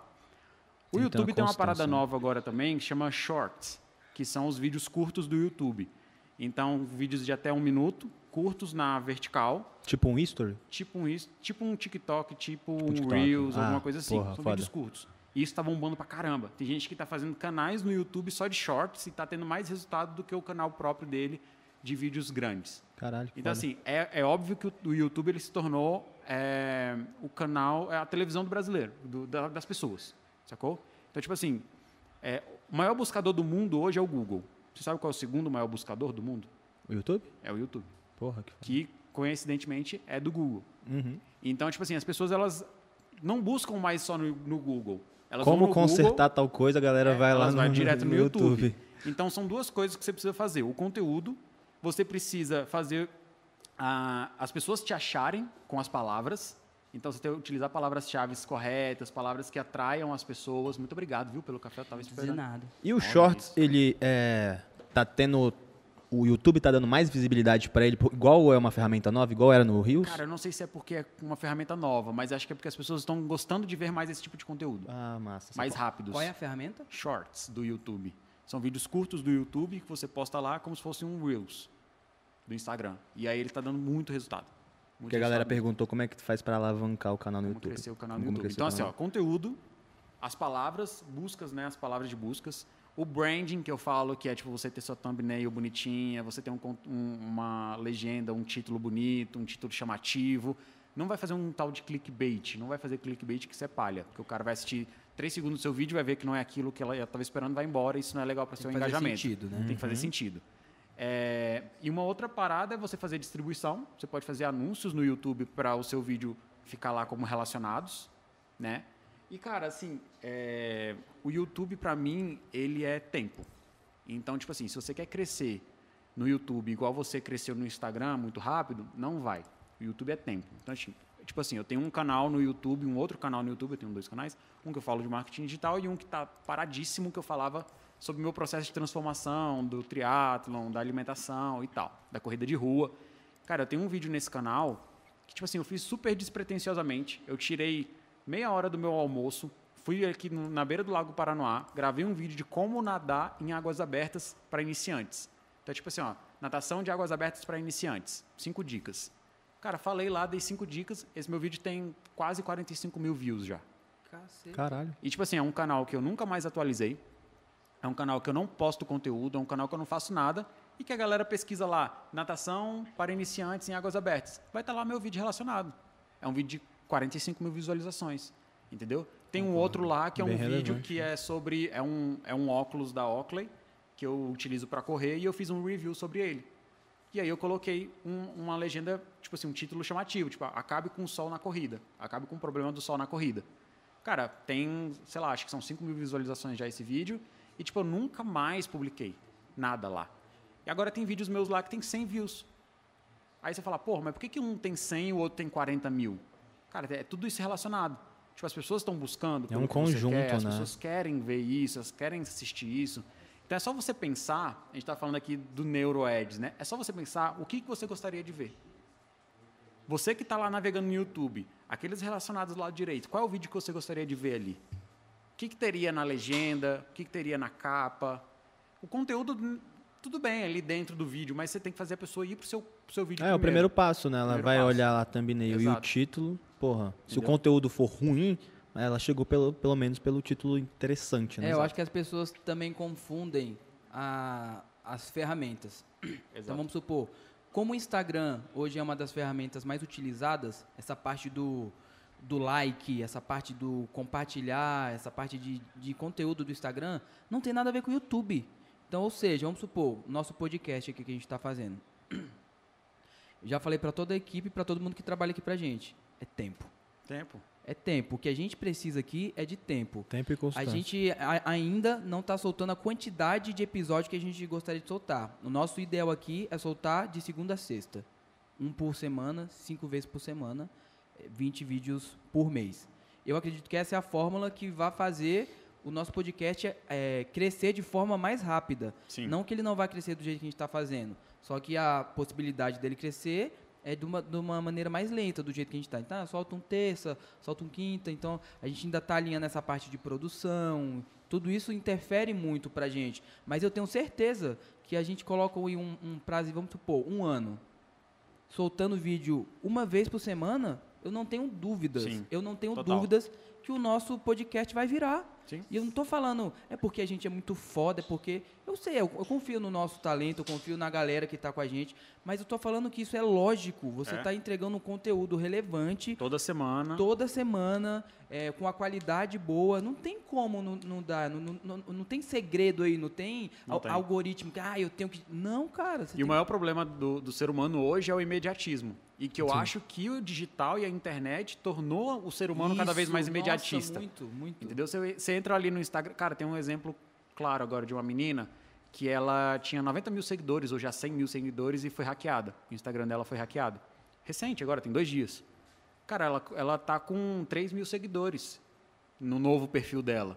Então, tipo assim, para ela chegar nos 100 mil, ela vai demorar muito. E isso porque ela já tinha seguidor lá. Agora, imagina você. Quem é você? É, é isso. Quem sou eu? Quem é você? Exatamente. Você tem, você tem que primeiro criar sua autoridade, Isso. mostrar por que, que você veio. Então, tipo assim, beleza, eu tive a ideia aqui de abrir um canal no YouTube. Não é só quando eu quiser eu vou postar. Não, eu tenho que ter um compromisso com a minha audiência que toda segunda-feira, toda quarta-feira eu vou Isso. postar. Entendeu? Então, tipo assim, se você não tiver esse compromisso, a audiência vai falar, cara. ah, A audiência vai pro cara, outro, pô. Vai pro outro. Vai pro outro. Tem podcast a rodo aí também. E tem uma técnica de podcast, de podcast não, desculpa, de YouTube pra você fazer. Porra, solta o segredo, irmão. Fala o segredo, fala o Qual é o segredo. hackzinho, né? Qual é o Qual é o hackzinho? Não, não existe hackzinho, não. Tem uma, uma forma de você trabalhar o YouTube também, para você crescer, é você tornar ele maratonável. O que é um maratonável? É o cara que vai assistir o primeiro até o último vídeo que você postou numa sequência. Então, a partir do momento que o cara assiste o primeiro vídeo, fala, cara, eu preciso assistir o segundo. Aí ele assiste o segundo, caraca, eu preciso assistir o terceiro. Assiste o terceiro. E Como se fosse uma série. como se fosse uma série. E o que, que é isso? Planejamento. Então, tipo, você precisa planejar o primeiro vídeo que você vai postar, você precisa planejar o segundo, o terceiro, o quarto, tem que fazer ligações. Então, seus vídeos fazendo ligações, o cara fala, caraca. Então, tipo, às vezes você tá. é, o cara tá falando sobre como fazer balinha. Aí ele fala, ah, mas no meu vídeo 3 eu falei de como fazer paçoca, se você quiser você vai lá, entendeu? Então você faz o cara permanecer no seu canal ainda. Aí ele vai, clica e vê se é um outro vídeo, aí depois ele vê um outro vídeo e vai indo. Então você tem que tornar o seu vídeo, o seu YouTube maratonável. Não pode ser um YouTube que ele não tem consistência conversa, e não conversa. É, que tipo assim, fala sobre 30 coisas ao mesmo tempo. Cara, não dá, porque o cara que tem interesse em- na coisa 1 não tem interesse na coisa 2. Então, tipo assim, você pode até pensar, ah, não, eu vou falar de 30 coisas porque aí eu consigo aumentar a minha audiência. Tá, você vai aumentar a sua audiência, mas sua audiência ela só vai entrar e vai sair. Ela não vai permanecer no seu canal. Você vai verdade, ficar espalhando pra todo mundo É. e todo mundo vai ver e vai embora. Exato, aí você tem que tornar o seu YouTube maratonável, que a gente chama. É como se fosse um Netflix. O cara vai entrar ali e Que vai foda. assistir todos os episódios. Por exemplo, sei lá, agora tá aí na, no Friends que tá voltando, né? Pô, Friends, tipo assim, tem uma sequência, mas você pode assistir os episódios separadamente. Não tem problema. Você tem um início, um meio e um fim aquele episódio, mas se você entrar numa história, ele tem. Então você tem que pensar em alguma coisa assim para você planejar os seus vídeos para isso também. Você falou sobre Friends. é, tem um podcast, já viu? Que fala sobre Friends. Não.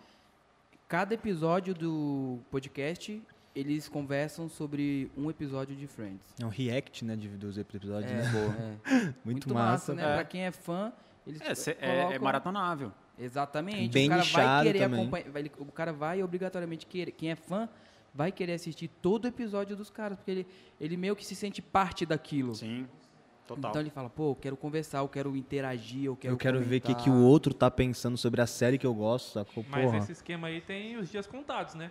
Porque se acabar a série e aí. É, mas Não, mas aí ele- capítulos tem Friends? Mas ele cria uma audi- audiência que ele pode depois também levar pro ramo de série, sacou? série é total, gigante, sacou? Exato. Aí ele pode pensar em outras séries ou ele pode adaptar também a forma como ele vai, sei lá, faz de trás pra frente, tô usando.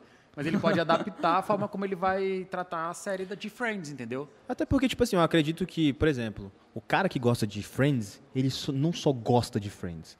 Beleza, você vai ele pegar. é Friends. Ele...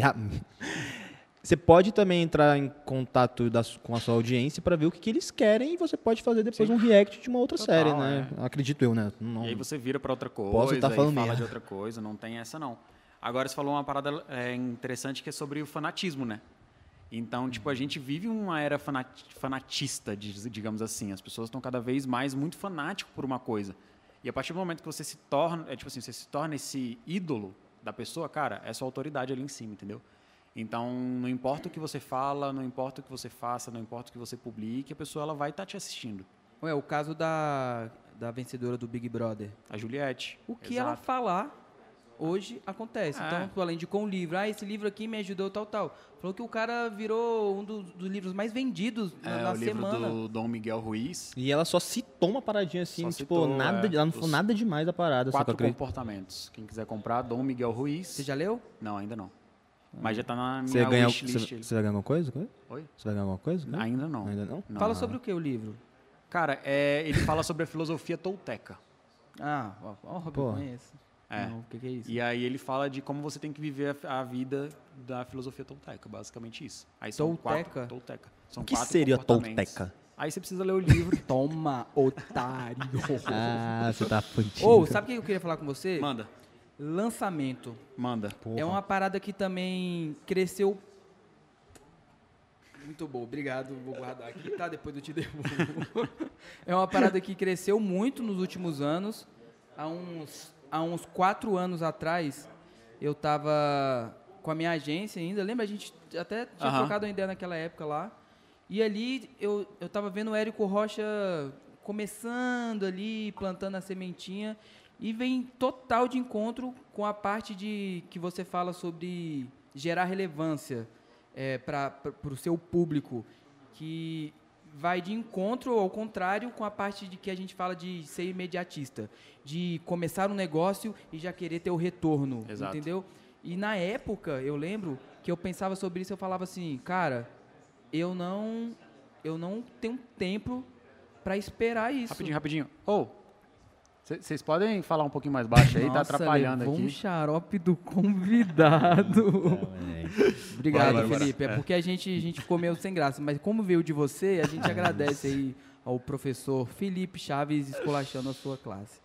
Fala. Vai. Não, fala aí, terminei a O pergunta. que, que eu falei? Do Sacanagem. imediatismo, do Isso, Érico Rocha. exatamente. Você não tinha paciência pra É esperar. como a nossa mentalidade muda e como às vezes umas pessoas estão muito à frente do que a gente em certos momentos. Naquela época eu pensava assim, cara, mas eu tenho que ficar um ano, dois anos gerando conteúdo, é, soltando tudo de graça, às vezes entregando coisa, né? Uhum. Pra depois ter um retorno sobre isso. Isso na minha cabeça naquela época não fazia sentido nenhum, cara.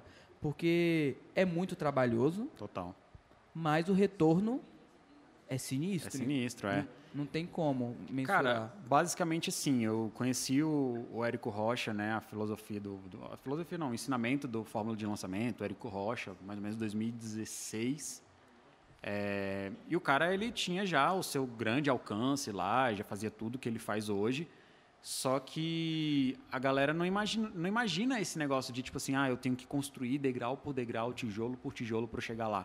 Sacou? Se você for ver lá o Instagram do cara hoje, ele tem 2 milhões de seguidores, fala, pô, mas ele conseguiu muito fácil. Cara, não é fácil. Tá doido, Não é é, muito tempo Entendeu? ele tá ali. Cara, na época que eu conheci ele, ele estava criando uma série de vídeos no YouTube que ele postava vídeo todo dia. Todo dia, 365 vídeos. Eu falava, cara, como é que o cara tem vídeo todo dia? Como ele consegue gravar vídeo todo Como é dia? que ele tem E ele é daqui de conteúdo, Como né? é que ele tem Brasília, não é? conteúdo? Ele é daqui de Brasília. Quer, né? quer, Érico Rocha, queremos você Queremos aqui. você aqui. Por favor. Por favor. Ele, então ele gerou conteúdo todos os dias, sacou? Todos os dias o cara gerava Caralho. conteúdo. Aí você fala, ah, o cara foi fácil. Pô, não foi, mano. Tá louco. Não foi. Ele contando as histórias dele, às vezes ele conta as histórias de como é que ele começou, ele, o irmão dele, o Hugo e tal. Cara, é sinistro, assim, sabe? Tipo, do quanto eles tiveram que pivotar na ideia para eles chegarem aonde eles chegaram hoje. Mas né? foi baseado em uma ideia. Cara, basicamente De- de assim, fora, não né? sou eu para contar a história dele, mas basicamente o que ele conta é que ele, ele ele conheceu a fórmula de lançamento lá fora, que é de um cara chamado Jeff Walker, e ele tentou implementar aqui porque ele fazia leilões de imóveis. E aí ele queria vender cursos ensinando as pessoas a comprarem imóveis de leilão. Uhum. E aí ele fez o primeiro, assim, o primeiro ou o segundo, não lembro qual foi, que deu super certo. E aí um dia a esposa dele falou assim, cara, por que, que você, você só vive marketing digital, você só fala de marketing digital, você só faz marketing digital, por que, que você não ensina isso para as pessoas? Aí foi quando ele começou a criar o- a, a- metodologia do fórmula de lançamento dele e, e jogar aqui no Brasil, entendeu? Foi quando ele começou a crescer e tal. não sei o Ele foi o primeiro, de fato, né? Foi o primeiro, isso. foi ele que trouxe, é. Então, assim, a ideia de como é feito o lançamento hoje, você consegue perceber que já existia. Não é algo novo, não é algo extraordinário, não é uma coisa que, tipo, ai, é fechada a sete chaves. Não. Já existia antes do Érico, só que o Érico que expandiu a parada, é, ele que né? deu Sacou? visibilidade. É, exatamente. Ele que criou uma autoridade e deu visibilidade em Uhum. cima disso, né? É... Eu ia falar alguma coisa, esqueci. Lançamento. Como, como que. é, vamos supor, eu tava falando do tempo. calma aí, calma aí, calma aí. Tá. É falta de alimentação. Pode beber água de boa? Quantas, Água pode. quantas calorias tem essa água aí? É, 1,2. é, é, eu, eu- eu vejo muita gente querendo fazer lançamento. Ah, eu vou fazer um lançamento, eu vou fazer um curso para vender, porque a- o diferencial do lançamento é que você tem uma audiência e você é, faz um, é, cria um X valor para aquele seu curso ou algum material, um infoproduto e vende para aquela sua audiência. Só que eu vejo muita gente picareta fazendo isso. Sim. Ou pegando um curso pronto aqui, ou que não entende nada. É, como que a gente. Tem alguma maneira da gente diferenciar? Tem como a gente realmente saber o que é um infoproduto bom, o que é um profissional bom, quem que. Eu sei que é difícil, é uma pergunta meio é. tipo, pô. Não, mas faz sentido. Tipo assim, o que é um lançamento? Até pra galera saber o que que é um Isso, lançamento, isso. né? O lançamento, basicamente, é um movimento que você cria, é, geralmente na internet, para você atrair as pessoas para um, um evento e nesse evento você vai vender para ela. Então, tipo assim, qual é um dos maiores e melhores lançamentos que já que existem hoje em dia? Você saberia me dizer, tipo assim, um lançamento que você fala, caraca, esse lançamento é pica e eu, é muito bom e que dá super certo, que vende muito. Ah, um produto específico? É, um, um lançamento que você já tenha visto, assim. Caramba. Deixa eu pensar um aqui. Você não vai saber o que eu tô pensando. É, não, eu ia falar da própria fórmula do lançamento, entendeu? Do, do Sim. Érico. Que... É, que é, que é ótimo, mas assim, o, lança, um, o lançamento de um produto que dá super certo todo ano é da Apple. O que a Apple faz é exatamente ou muito próximo do que o fórmula de lançamento ensina para você conseguir vender o seu produto. A diferença é que a Apple tem um produto que todo mundo já conhece. Então, a, a questão é, primeiro, tornar o seu produto conhecido. De- mostrar valor do seu produto. E depois você cria esse movimento. O que que é esse movimento? É basicamente você preparar a sua audiência. Você precisa ter três pilares: audiência, oferta e produto. Então, quem fala isso, inclusive, é Jonathan Machado, se você estiver me assistindo. Daqui de Brasília, Jonathan, queremos você aqui. É, que basicamente o Érico traduz para lista, lançamento e produto. O que, que é isso? Você precisa criar sua audiência, é, ampliar sua audiência de pessoas que, que queiram conhecer o seu produto, que é, tenham um interesse, no interesse. seu produto. Dessa lista, você vai chamar eles para um evento. Esse evento tem várias formas. Pode ser um dia, pode ser três dias, pode ser uma semana. E pode ser 21 presencial e dias, online Pode ser também? presencial, pode ser online, pode ser qualquer coisa. E aí, nesse evento, você vai ter uma série de estratégias de copywriting, que a gente chama, gatilhos mentais, estrutura de, de, de carta de vendas, para você é, persuadir o seu cliente a comprar o seu produto. E aí você vai assistir esse evento e fala, ah, nossa, eu estou num evento gratuito aqui de três dias que o cara vai me entregar o ouro do que ele sabe que eu vou virar o melhor lançador do mundo. Aí no final do dia o cara fala assim, olha, tá vendo isso aqui tudo que eu ensinei? Nada disso você consegue fazer sem a minha metodologia. Então arrasta para cima e compra. Entendeu? Toma 2.500 conto. É, tipo assim, ah, é, não, na verdade é, é 10 mil, mas hoje eu estou fazendo por mil para você. É, pô, é essa É, oportunidade essa aí. oportunidade aí. Olha o tanto de gente aqui. São vários gatilhos mentais. Então, tipo assim, tem um gatilho men- mental da, da escassez. Tipo, ah, comprando só até hoje, você ganha, sei lá, 10 bônus. Tem um gatilho mental da história, quando você conta uma história por trás do, do produto, da autoridade, da prova social. O gatilho da prova social, para mim, é o melhor. Quando você vê pessoas comprando aquele produto, você vai lá e compra também. Entendeu? Você seu cérebro fala, nossa, beleza, eu preciso comprar isso. Se, se as pessoas É, já, tem, já deu certo. Já. É, exato. Inclusive, gatilhos mentais são é, técnicas que a gente utiliza no NeuroAds. Como é que a gente vai fazer, utilizar os gatilhos mentais para as pessoas comprarem mais? Porque gatilho mental é um atalho que o seu cérebro toma para tomar uma decisão. E aí, a partir do momento que você utiliza esses atalhos, ele toma a decisão mais rápido. Basicamente isso, sacou? O que o povo não fala é que para forma de lançamento você precisa de grana para fazer grana. Muita, e muita aí grana. tem gente morrendo de fome aí, deixando de sustentar a família para poder Cara, sustentar tem histórias boas, tem histórias boas. É. O, você falou perfeitamente, assim. São, são duas coisas: dinheiro e tempo. Porque, tipo assim, são vários, vários, várias, várias, várias etapas que você precisa. Você precisa entender de copywriting, você precisa entender de gestão de tráfego, você precisa entender de branding, de marca, de produto. Não é só eu ter um produto, vou lá e vou lançar. Design. E de lançamento. design. Não, não é só isso, entendeu? Você precisa entender de tudo. Tudo, Criação né? de página, de automação de e-mail marketing, muito de enviar e-mail, de tudo isso, sacou? Você precisa entender. Cara, você sozinho você não faz. Você pode até fazer, beleza, tem gente que lança sozinho, não tem problema. Mas você precisa de uma puta estrutura por trás para você fazer um lançamento bem feito. E é isso que ele falou, você precisa de investimento. Você precisa colocar muita grana para voltar muita grana. Sim. Entendeu? Então, tipo assim, a partir do momento que você compra uma fórmula de lançamento, compra um curso, não vamos falar só do fórmula de lançamento, com- compra um curso de marketing digital, vai lá e fala, ah, vou lançar agora. Pronto, já entendo, vou lançar. Cara, no primeiro momento você fala, opa, peraí, deu errado. E vai dar errado mesmo, sacou? Porque você precisa de muito dinheiro para você investir. E não é, é a mesma coisa do YouTube, não é no primeiro mês, não é no segundo mês, não é no terceiro mês que você vai conseguir fazer o famoso 6 em 7, que são seis dígitos de faturamento em sete dias. Não é. Você pode demorar um ano para você fazer isso. Se você continuar, eu tenho certeza que você vai chegar lá, se você continuar. Mas se você não investir, se você não tiver tempo, se você não tiver persistência, você não vai conseguir chegar lá. É. E eu, eu acho que. Pode, falar? falar. que- acho que Vai, quinto, eu, tava- eu ia falar Vai, sobre o. Então ia falar falo. sobre e aí eu tenho uma a- história muito boa em relação à Fala, fórmula de fala, fala. lançamento. É, que você tá aqui, você que manda. Tem uma história muito boa que assim, eu, tinha uma, eu tenho uma, uma amiga minha que ela trabalhou com o Érico, tipo lá assim, né, na, na forma de lançamento, no atendimento. E ela falava que tipo assim, as pessoas quando quando abria carrinho, e a gente vê isso no lançamento, as pessoas são loucas. Estão falando assim, caraca, Érico, eu vendi o meu carro para fazer esse curso, eu vendi minha moto para fazer esse curso, Ah, é o único dinheiro que eu Universal? tenho. é o único dinheiro que eu tenho precisa dar certo. Meu Deus. Sacou? E aí, aí eu acho que, enfim, depois de muito tempo, as pessoas começaram a perceber que não é assim.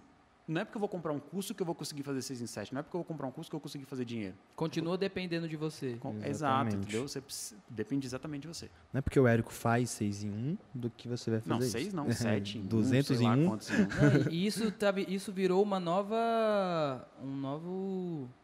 uma categoria no mercado de publicidade, porque você vê agências de lançamento é, divulgando ou tentando. Você quer fazer seu lançamento? Vem aqui fazer com a gente. Eu tenho história ótima em relação a isso. Uma vez eu fui lá no, na ignição digital, é, minha amiga trabalhava lá e tal, tava tendo, tava tendo um happy hour. Ela falou, amigo, vem aqui, porque ela sabia que eu era super fã do Érico na época. Ainda sou, na verdade. E aí ela falou assim, vem aqui que você vem conhecer ele, vem conhecer a estrutura e tal, não sei o quê. Vai sair do trabalho, fui lá correndo. E aí fui conversar com ele, me apresentar, né? Ele Opa, Érico, tudo bom? torta, não fala? Até que não, mano. Acho que deve ser eu alguma coisa de... ficar vendo ele. Continua desculpa. Ele. Érico, queremos você aqui. É isso, boca torta e Mais tudo. uma vez. E aí ele, conversando com ele e tal, não sei o quê, ele falou, e aí, o que, que você faz? Eu falo, pô, tem uma agência de marketing e tal, não sei o quê. Aí ele falou assim, mas você lança? Aí eu falei, não, nunca lancei, nunca, nunca, nem, nunca fiz uma, a fórmula de lançamento. Aí ele falou, pô, tô precisando de agências que lançam e não encontro ninguém bom no mercado. Isso 2017, mais ou menos.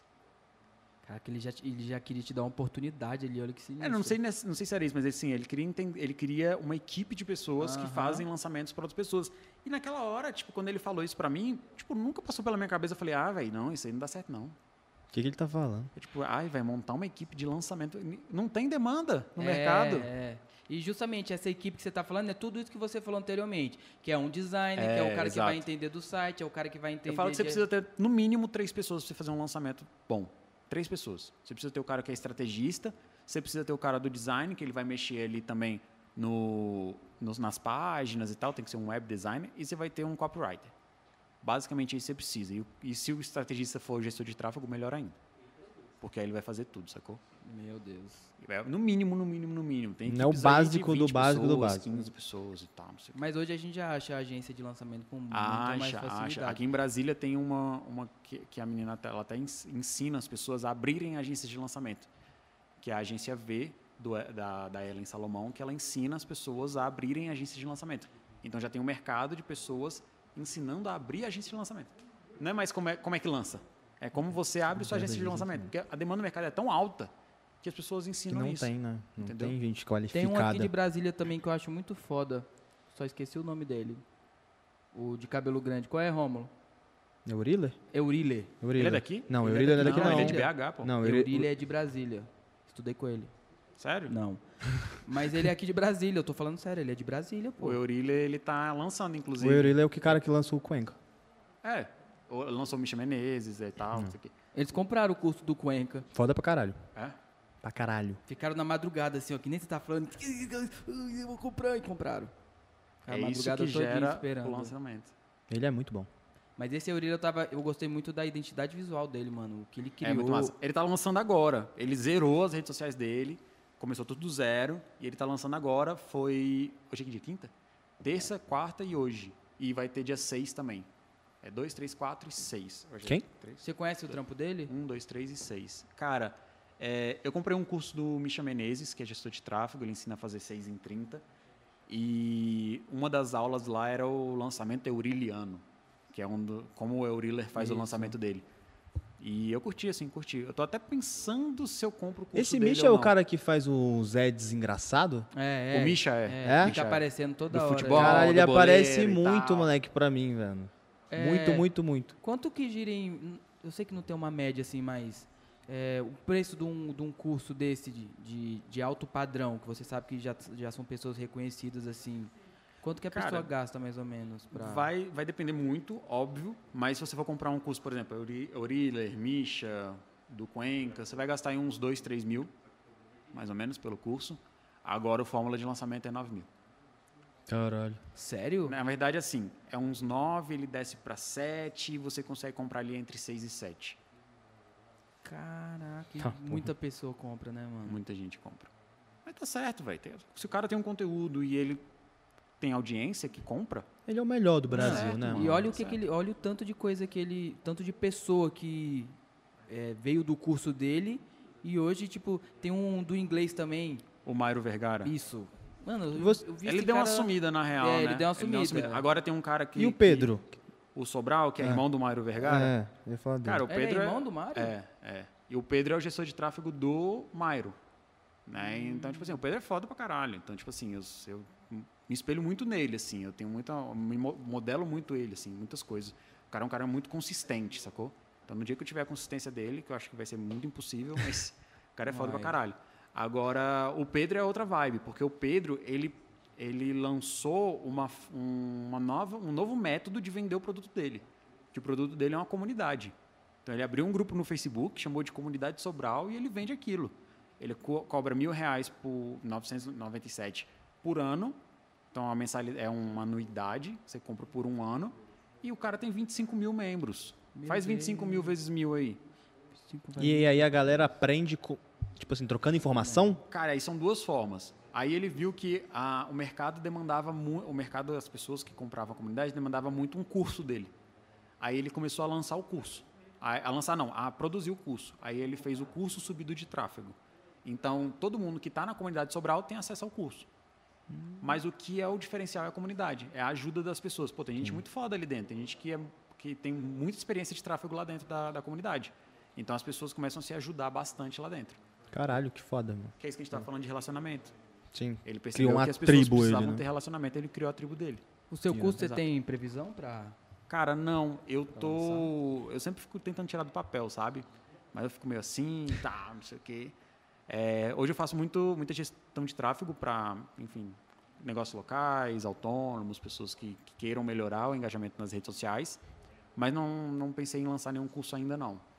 Ainda não. Eu vi um post seu ontem. Quem sabe do NeuroEds quando ele tiver desenvolvido aí. ontem ou hoje que você falou assim, é, de onde vem minha criatividade? Você tava jogando um CS. Do CS, sim. Cara, assim? é porque assim, às vezes a gente. A criatividade não vem, né? Primeiro, cri- criatividade não é dom. Eu acho que É todo treino. mundo. É, é, é técnica, 100%. é, é treino. É, a, a principal coisa da criatividade é a referência. Então, se você. Combina atividade, né? Combina atividade, é. Se você tem referência na sua vida e você pega essas referências e combina, sai dali coisas incríveis. Então, cara, a partir do momento que você está em frente ao computador, você precisa criar, e a gente que trabalha com comunicação, a gente precisa criar muito, e trava, e vai travar todos os dias, ou quase todos os dias, você tem que ir para as referências. Você tem que abrir o seu cérebro, a caixinha, a caixinha do seu cérebro, para outras coisas. Então, muitas vezes, velho, eu tô lá no meio do meu trabalho, eu preciso criar uma campanha, eu preciso criar alguma coisa, eu falo, cara, não tá saindo nada, não tá saindo nada, eu vou fazer outras coisas. Relaxar um Vou assistir um. Netflix, vou jogar um CS, vou descer para passear, vou fazer alguma coisa diferente, entendeu? Para sair daquele estágio ali de estagnação, que daqui dali não, vai sair não vai nada. sair nada, você vai ficar estressado, você vai Exato, ficar estressado, puto. vai ficar Porra, puto, vai foda. começar a procrastinar e tal. É, eu acho que é a trava vem justamente quando você acha que você tem que criar. Né? Quando você tá naquela Exato. obrigação, né, obrigação. moleque? É, Puta. porque a, a, a gente foi condicionado a isso, entendeu? Tipo assim, a, a gente cresceu achando que criatividade é dom. Tipo assim, muita gente, eu trabalho com, com publicidade também, então muita gente fala pra mim, nossa, você é muito criativo. Ah, eu não tenho Não criatividade. é que eu sou criativo, eu trabalho com isso, então eu exercito meu cérebro diariamente Para isso. para isso. E não é nada que eu criei até hoje, ó, que eu criei, né? Mas nada que eu fiz até hoje na minha área foi tipo assim, eu tô aqui parado e falei, pronto, tive uma ideia. Nossa, Às é vezes isso. surge. Às vezes Às surge, vezes mas brota. mesmo o que surgiu é com alguma coisa que seu cérebro Sim. já armazenou, já viu com alguma coisa. Não tem como a gente simplesmente brotar, não é uma mágica, entendeu? Sim. Isso não, não tem como acontecer. Então, é, a nossa trava vem justamente quando a gente fala assim, nossa, hoje eu estou sem criatividade. Claro que vai acontecer, tem dia, para quem trabalha com isso, que você vai travar e você vai precisar descansar seu cérebro. Então vamos supor, eu tô, você está trabalhando muitas, muito tempo em uma campanha, na mesma campanha, ou tentando criar uma campanha, aí você fala, eu acho que estou me sentindo limitado. Dá uns 15 minutinhos, vai para vai a sala, vai respirar, vai fazer É qualquer isso. coisa. Você vai ver que quando você voltar, É outra É coisa, outra né? coisa. você já saiu, porque você está aqui, ó, parado aqui. Quantas batendo, ideias você já não batendo. teve tomando banho? Nossa, Ixi. Várias. Todas as minhas ideias Quando, acontecem quando no você tá indo dormir. Mas sabia que isso é um tá estudo meio mesmo, do, né? do sono assim, você, caraca, mano, É, é, destravou. tenho que anotar, tenho que anotar Tem que isso. anotar. Mas sabia que isso é um estudo mesmo? Você fazer coisas que você faz diariamente e que é no, opa, que é no instantâneo ajuda a melhorar é, na hora da criatividade? Tipo assim, porra, eu tô ali na frente do computador e tô mal, escova o dente. Uma parada que você faz todo dia. Uhum. É Vai porque- tomar banho. Então, É, sabe por é, quê? verdade. Vou te falar a parte técnica disso. Pode falar. A gente tem dois sistemas no cérebro. A gente tem o sistema 1 e o sistema 2. Sistema 1 é onde tra trata as nossas emoções, o nosso automático. é, é muito ligado ali ao sistema límbico. E a gente tem o sistema 2, que é o sistema racional, que é onde a gente pensa. A partir do momento que a gente está utilizando muito o sistema 2, a gente precisa fazer alguma coisa que o sistema 1 já está automatizado, já está entendendo, para a gente poder liberar espaço. Não é liberar espaço, é um, um termo errado. Mas para a gente poder trabalhar mais o sistema 2. Então, a partir do momento que eu estou pensando, pensando, pensando, pensando, pensando. Por exemplo, resolvendo problemas matemáticos. Você não consegue. É muito difícil, assim, você é, resolver um problema matemático fazendo alguma outra coisa. Entendeu? Às vezes estacionando. Já aconteceu de, por exemplo, você vai estacionar o carro, você abaixa o volume? Já, várias vezes. Entendeu? É tipo isso, é porque são dois estímulos no mesmo ambiente ali. Você precisa de separar isso. Então, quando você vai escovar os dentes, escovar os dentes é uma coisa que você já está fazendo automático. Automático. Você já faz ali no seu dia a dia. Então, quando você leva essa coisa para o automático, e aí você. Muita gente fala assim: ah, vou, vou caminhar para eu ter ideia. Cara, porque o caminhar ali é, é no automático. Você tá Você sempre vai indo, andando. Você vai indo, você vai indo, você vai começando a ter ideias, ideias, ideias. Nossa, todas as minhas ideias eu tenho no banho. Tomando banho. Todas. Porque no banho você, você já entra com aquela água quente, Você bate no relaxa, rego, é uma você- coisa que você já faz bate no automático e tal. Nossa, muito bom, pô. Banhozinho quente. Banhe- banheta. Cadê? Não falaremos sobre isso. Não falaremos sobre isso. Falaremos sobre isso. Solonzada tá aí? Tem pergun- Perguntas? perguntinhas? Vamos. Tem perguntinhas. Rômulo tá ali junto com ele, ajudando ele. São equipe maravilhosa. O Solon já tá ali preparado. Tem também. gente perguntando aqui do seu jejum intermitente. Opa. Perguntas. Ó, o Leonardo Sobreira está perguntando para o Felipe Grande Léo. se a quantidade de gestores de tráfego no mercado tende a cair. Tende porque é todo mundo fraco. Ó. É o que a gente tava falando mais cedo, né? Porra, um monte de galera picareta. Eu entendo o que você tá falando. Porque a galera vai começar a fazer gestão de tráfego e vai frustrar. Vai começar a ver que não teve resultado e não vai querer continuar. Vai frustrar os outros Vai e vai se frustrar os frustrar, outros, né? vai se frustrar. E tem outra coisa que a gente precisa muito na área do marketing, principalmente na área do, do gestor de tráfego, que é se adaptar. Então eu preciso ter a... Celular Sua mãe tá te tocando. ligando aí? Celular tocando no meio Minha avó, mano. Sua avó? Aham. Muito É, bom. Desculpa. É, você precisa se adaptar. Então, a partir do momento que você não se adapta, então as redes sociais mudam o tempo todo, as ferramentas de gestão de tráfego mudam o tempo todo, tudo muda o tempo todo. Essas Cara, por políticas, exemplo, né, moleque? também A tá- gente teve uma mudança agora, estou dando muito exemplo, né? Foda. A, É gente tá- a gente teve uma mudança agora no Facebook Ads, que é a atualização do iOS 14. Então, a partir do momento que o iOS mudou, ele passou a pedir para as pessoas autorizarem ou não elas serem rastreadas nas redes sociais. Cara, isso deu um, problemaço para os gestores de tráfego, porque eles tiveram que se adaptar. Todos os gestores de tráfego agora precisam ter site, todo gestor não, mas todo mundo que queria anunciar no Facebook precisa ter site, precisa vincular o seu site, precisa ter um domínio, precisa ter. Cara, você precisou movimentar. Pro Android Isso vai continuou? acontecer. Pro Android continuou, mas a tendência é que o Android siga o mesmo, a mesma questão. Então, tipo assim, você não consegue. Se o cara lá no, no, no celular da Apple, né, no iPhone, ele diz que não quer ser rastreado, a chance do, do Facebook pegar a atividade daquele cara é muito pequena. Ele não vai conseguir identificar. Entendeu? No Android ainda não tem isso. Mas no Android pode ser que isso aconteça. E aí, se chegar para o Android? A gente não sofreu um impacto tão grande porque 87% dos, dos celulares no Brasil são Android. Mas no, no dia que 100% dos celulares não vão permitir que você seja rastreado, no dia que não existir mais pixel do Facebook para você fazer um- uma campanha de remarketing, cara, você ter que se adaptar. E a palavra do gestor de tráfego é adaptabilidade. Se você não tem essa técnica da adaptabilidade, se você não se adapta, você vai desistir. Porque a gente, o nosso cérebro trabalha para a gente ir para o canto mais fácil. Entendeu? Então, tipo assim, tende a cair? Tende. Tá muito grande, tá cheio, mas tende a cair. Foi por isso que eu parei de trabalhar com o Google AdWords. Porque eu trabalhava, eu trabalhei dois anos seguidos. Aí eu fiquei um ano sem fazer. Fui, fui para a área de direção de arte, né? Aí quando eu fui voltar para fazer de novo, já- é, era outra casa, eles se mudaram. Aí, Opa! onde eu estou. Um estranho, juro. um estranho. Aí eu tentava fazer, eu vi que eu não estava mais à vontade na ferramenta, eu falei, é. Nós. Aí E eu Se me- tivesse continuado, tava rico hoje. Pra um- Tava mesmo, mano. Mas tava mesmo. Tava. Eu, sem brincadeira, eu acho que eu, eu, na época, eu fiz a prova do Google Eu lembro disso. e, é- e era paga ainda. Hoje é gratuita pra você ser Sim. certificado. Eu paguei, fiz a prova, era difícil pra caceta, mano. Era certificado Google, fui pra São Paulo, fiz um Google lá na Goback. É, peguei o certificado também, tipo, eu tava voando, entendeu? Caraca. Só que eu não concordava com a maneira que as pessoas que trabalhavam para mim cobravam, que é justamente o que você falou. Eles cobravam 30% em cima do que o cliente investia. Aí, ó. Mano, isso é um absurdo. É, não vale a pena. Isso é um absurdo, entendeu? Perfeito. Temos mais perguntas aí? Rômulo Barbosa perguntou. Ô, Romulo, pergunta daí, velho. O que você indica Pega o microfone, tomar bloco fazendo ads nicho black. Calma aí. Glock? Block. Block. Block. Entendi. Achei que tava Block. falando de CS já. A aqui. gente, tem um, a gente tem um cliente que tem um puteiro. Entendi. É de verdade. Não, beleza. Como que, como que a gente faz um anúncio? É um bordel chique Pronto. aqui em Brasília. Cara, é, é muito difícil.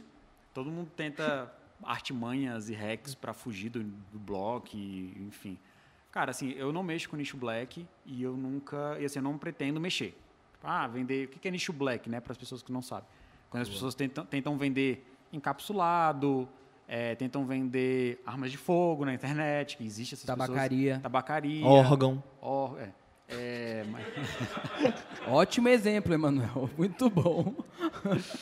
É, enfim, tem outras coisas relacionadas à nudez, ao sexo, e tudo isso aí você não pode vender, não pode fazer anúncios disso na internet. É, cara, você pode adaptar isso à mensagem que você vai dar pro, pro cliente final. Você não vai mostrar um bordel, você não vai mostrar é, mulheres é, sem roupa, ou homens sem roupa, ou enfim, o que você for mostrar lá, você não vai mostrar isso. Você vai mostrar, talvez, o, o desejo ou o estilo de vida para o cliente. De uma forma que você não atraia. Que fica compreensível, isso, mas não fica na cara. É, que não fique na cara, entendeu? Mas é muito difícil, muito fugi- difícil fugir é disso arriscado daí. também, É né? arriscado. Você vai tomar bloco, É. você vai fazer Né, outro. a gente sofre um pouquinho com isso, com o técnicas de- narguizinho. É, Total. total. A E gente não existem pode fazer técnicas de, de contingenciamento, né? Você faz contingência lá no Facebook, mas você vai tomar porrada de bloco. E tem, tem gente que vive disso, de nicho black, que dá grana. Entendeu? Dá dinheiro. É, se você conseguir achar um caminho ali, os atalhos para conseguir fazer, mesmo Exato. que... É, até proibido, porque tem muito cliente na empresa que não consegue É, fazer esse trabalho, patrocinado. fico, Então ah, é não mais vou- específico, né? É. Temos outra pergunta ali do pubzinho. Mais uma pergunta aqui. É, tem uma marca de biquíni. Você?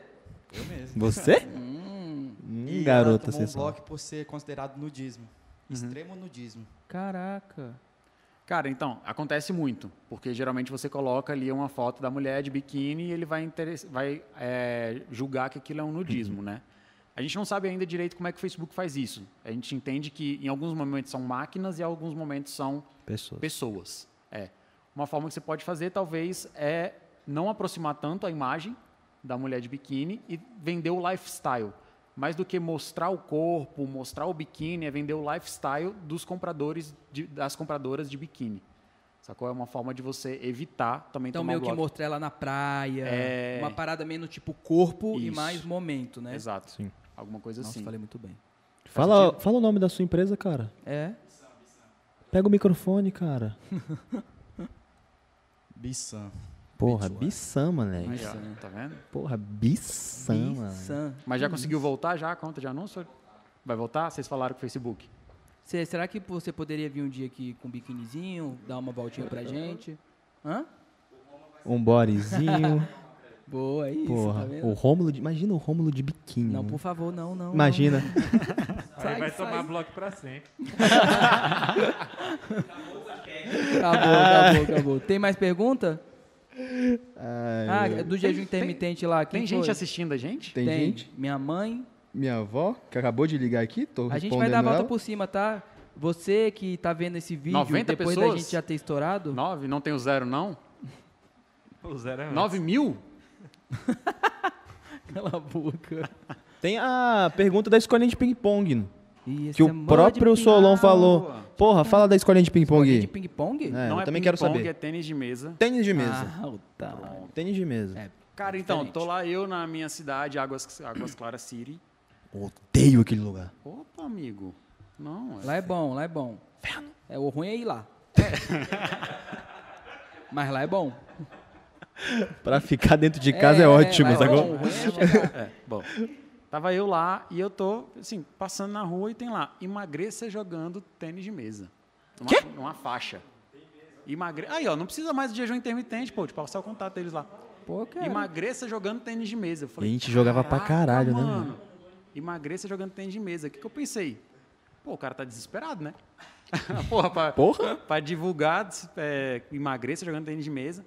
E Clickbait. aí eu vi, vi a faixa, postei nos meus stories, eu falei, galera, quem achar o cidadão dono dessa faixa aqui, me manda uma mensagem que eu quero ajudar ele. Porque o que, que eu pensei? O que, que o cara fez, na verdade? Né? O que, que ele pensou? Não foi eu que pensei, foi ele que pensou. O que, que ele fez? Ele pegou uma dor geral das pessoas, ou de muitas pessoas, o Vitinho não tem essa dor. É, ele pegou uma dor das pessoas e ele colocou o produto dele, o serviço dele dentro dessa dor. E qual era o produto dele? Era aulas de tênis de mesa. Ele não ia colocar lá, tipo, uma faixa, venha jogar tênis de mesa. Aham. Você ia. Você ia. Não. Agora, se viesse, emagreça jogando tênis de mesa. Você ia jogar tênis de mesa ou você ia fazer jejum, jejum intermitente? Eu ia jogar tênis de mesa. É aquilo que você estava falando, tipo, ah, eu odeio ir pra academia. Então, tipo assim, o que, que a galera que tá lá na, na, na Fitpong, que é a... Fitpong é a- Fitpong é o nome? Fitpong, é. Edges. Tá vendo? Meteu um Edges aqui ao vivo. Publicidade. E nem pagou por isso. Ele vai dar uma aula grátis pra gente. O que que, o que, que, ele, o que, que ele pensou? Pô, vou pegar uma dor da pessoa, que é o emagrecimento, e vou colocar meu produto dentro. E meu produto ele tem comprovação científica, ele tem comprovações técnicas de que emagrece. E as pessoas que estão lá são pessoas igual a você, gordas, todos os Brincadeira, gente. Ai, meu Ai, eu me Deus. vai detesto se por falar lascar, isso. pô. Desculpa, gente, me detesto. Muito bom, muito bom. Você é muito bom. Iguais você. Ai, meu Deus do céu. Não, o cara pessoas- emagrece Rômulo, você não vai cortar isso, tá? Não, corta. Esquece esse corte. são pessoas que não gostam de academia. As pessoas que estão lá, elas não gostam de academia. Então, elas buscam outras formas de emagrecer, ou de ser mais saudável, de mudar o, né, o estilo de vida dela ali, que não seja levantar peso, de correr na rua. Cara, é no, é no tênis de mesa. Tô indo de tudo. É jogar ali no tênis de mesa, entendeu? Então, é uma forma de você adaptar isso. E foi muito legal. E, tipo assim, no mesmo dia, o cara... é, a- Isso na que eu ia verdade, falar, foi você a achou ele? É a menina lá, a esposa dele, eu acho, entrou em contato comigo. Aí depois ele entra em contato comigo, aí a gente tá fazendo lá, tô ajudando ele lá pra. Sério? É, porque, tipo assim, cara, eu, eu vou até gravar um, um, um anúncio meu falando sobre isso. Tipo assim, se você ainda coloca outdoor na cidade, você tá perdendo dinheiro. Porque, um- tudo bem que o dele era faixas ali, que ele colocava ali dentro. Mas a partir do momento que você coloca outdoor, é, só outdoor, você não trabalha o ads, cara, você gasta por mês ali de mil e mil e quinhentos reais. Concordo. Só pra você colocar aquilo ali. Ele Dá tem que ser um conjunto. Cara, com mil reais eu faço estrago nas redes sociais. Que isso? Pra quê? Qual é o seu Pix? 0,25. tô zoando. com mil reais eu faço, velho, eu, eu coloco seu anúncio pra 400 mil pessoas verem, 500 mil pessoas verem, para as pessoas entrarem no seu site, as pessoas... Agora sim, não é só ter o anúncio. Você precisa ter toda a estrutura, você precisa ter um site, você precisa ter um bom atendimento, você precisa ter um bom, uma boa rede social. Então, assim, se você está fazendo só conjunto. outdoor, cara, Esquece. esquece, né? Qualquer segmento. Esquece. Qualquer segmento, qualquer segmento. Agora imagine, você está lá em Águas Claras City, num lugar que você detesta, mas é muito bom. Você está lá dirigindo o carro, você vê o outdoor, pan. Inclusive, em Águas Claras só tem outdoor de dentista, já percebeu? Cara, a cada Implante. três- em três metros tem um lá que é, é tenha o sorriso Kiss Me. Kiss Me. Mentira. Kiss me. Caraca, eu quero muito fazer um ads desses, desses caras. Inclusive, a gente quer você comigo.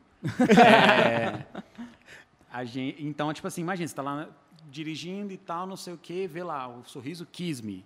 E aí, logo depois, você abre o seu Instagram, tem lá o sorriso Kiss Me. Aí depois você está no Pronto, Google, tem lá aí o sorriso sim. Kiss Me. Você fala, caraca, mano, eu Tanto- preciso disso. Aí tá você demais. vê, tipo assim, um, um influenciador ou uma pessoa é, famosa falando, um ads dessa pessoa falando sobre o sorriso. Aí já, é- já gera prova social, Tá entendeu? impactando ela em várias, de várias, várias formas. maneiras. Você tem que fazer com que sua audiência entenda que você está ali.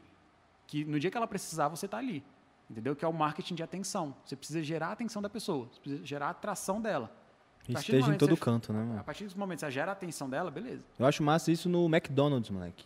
Todo lugar que você vê tem um Mzinho lá. Você abre a porta, tem um Mzinho É, ali. isso. Você vai na mesa, tem um Mzinho. Você vai no não sei o que, tem um Mzinho. Você vai ali, não sei o que, tem um Mzinho. Você sai, tem uma parada gigantesca que é um M. Queria um McDonald's. Nossa. Não pode. Produção, Não, não, pode? Traz pra mim. Quero não. Traz É, dois, porque ele não pode. Nuggets pode, frango. Hã? Frango. Frango. Nuggets pode. É frango. Mas você não pode comer, é de jejum. É verdade, é. Você ainda tem mais 13 horas. Isso que não dá dando certo. Aí ele não fica lembra. fazendo contagem aí não que me Falta complica. pouco, faltam só 22 horas. Ah, eu almocei, eu ainda tô sentindo o gostinho do almoço. É por isso que você chegou atrasado, né? Que você estava almoçando mais tarde. Exatamente. Entendi. Quem chegou atrasado foi você. Tem, tem- acabou a pergunta? Não, tem mais uma aqui. Mais Faz. um. Mais voltada pra vocês dois. Tá, Tá. bom, fala no microfone. É, eu posso sair, O- então? o- eu tenho que fazer um aulão aqui pro Solone conseguir falar no microfone.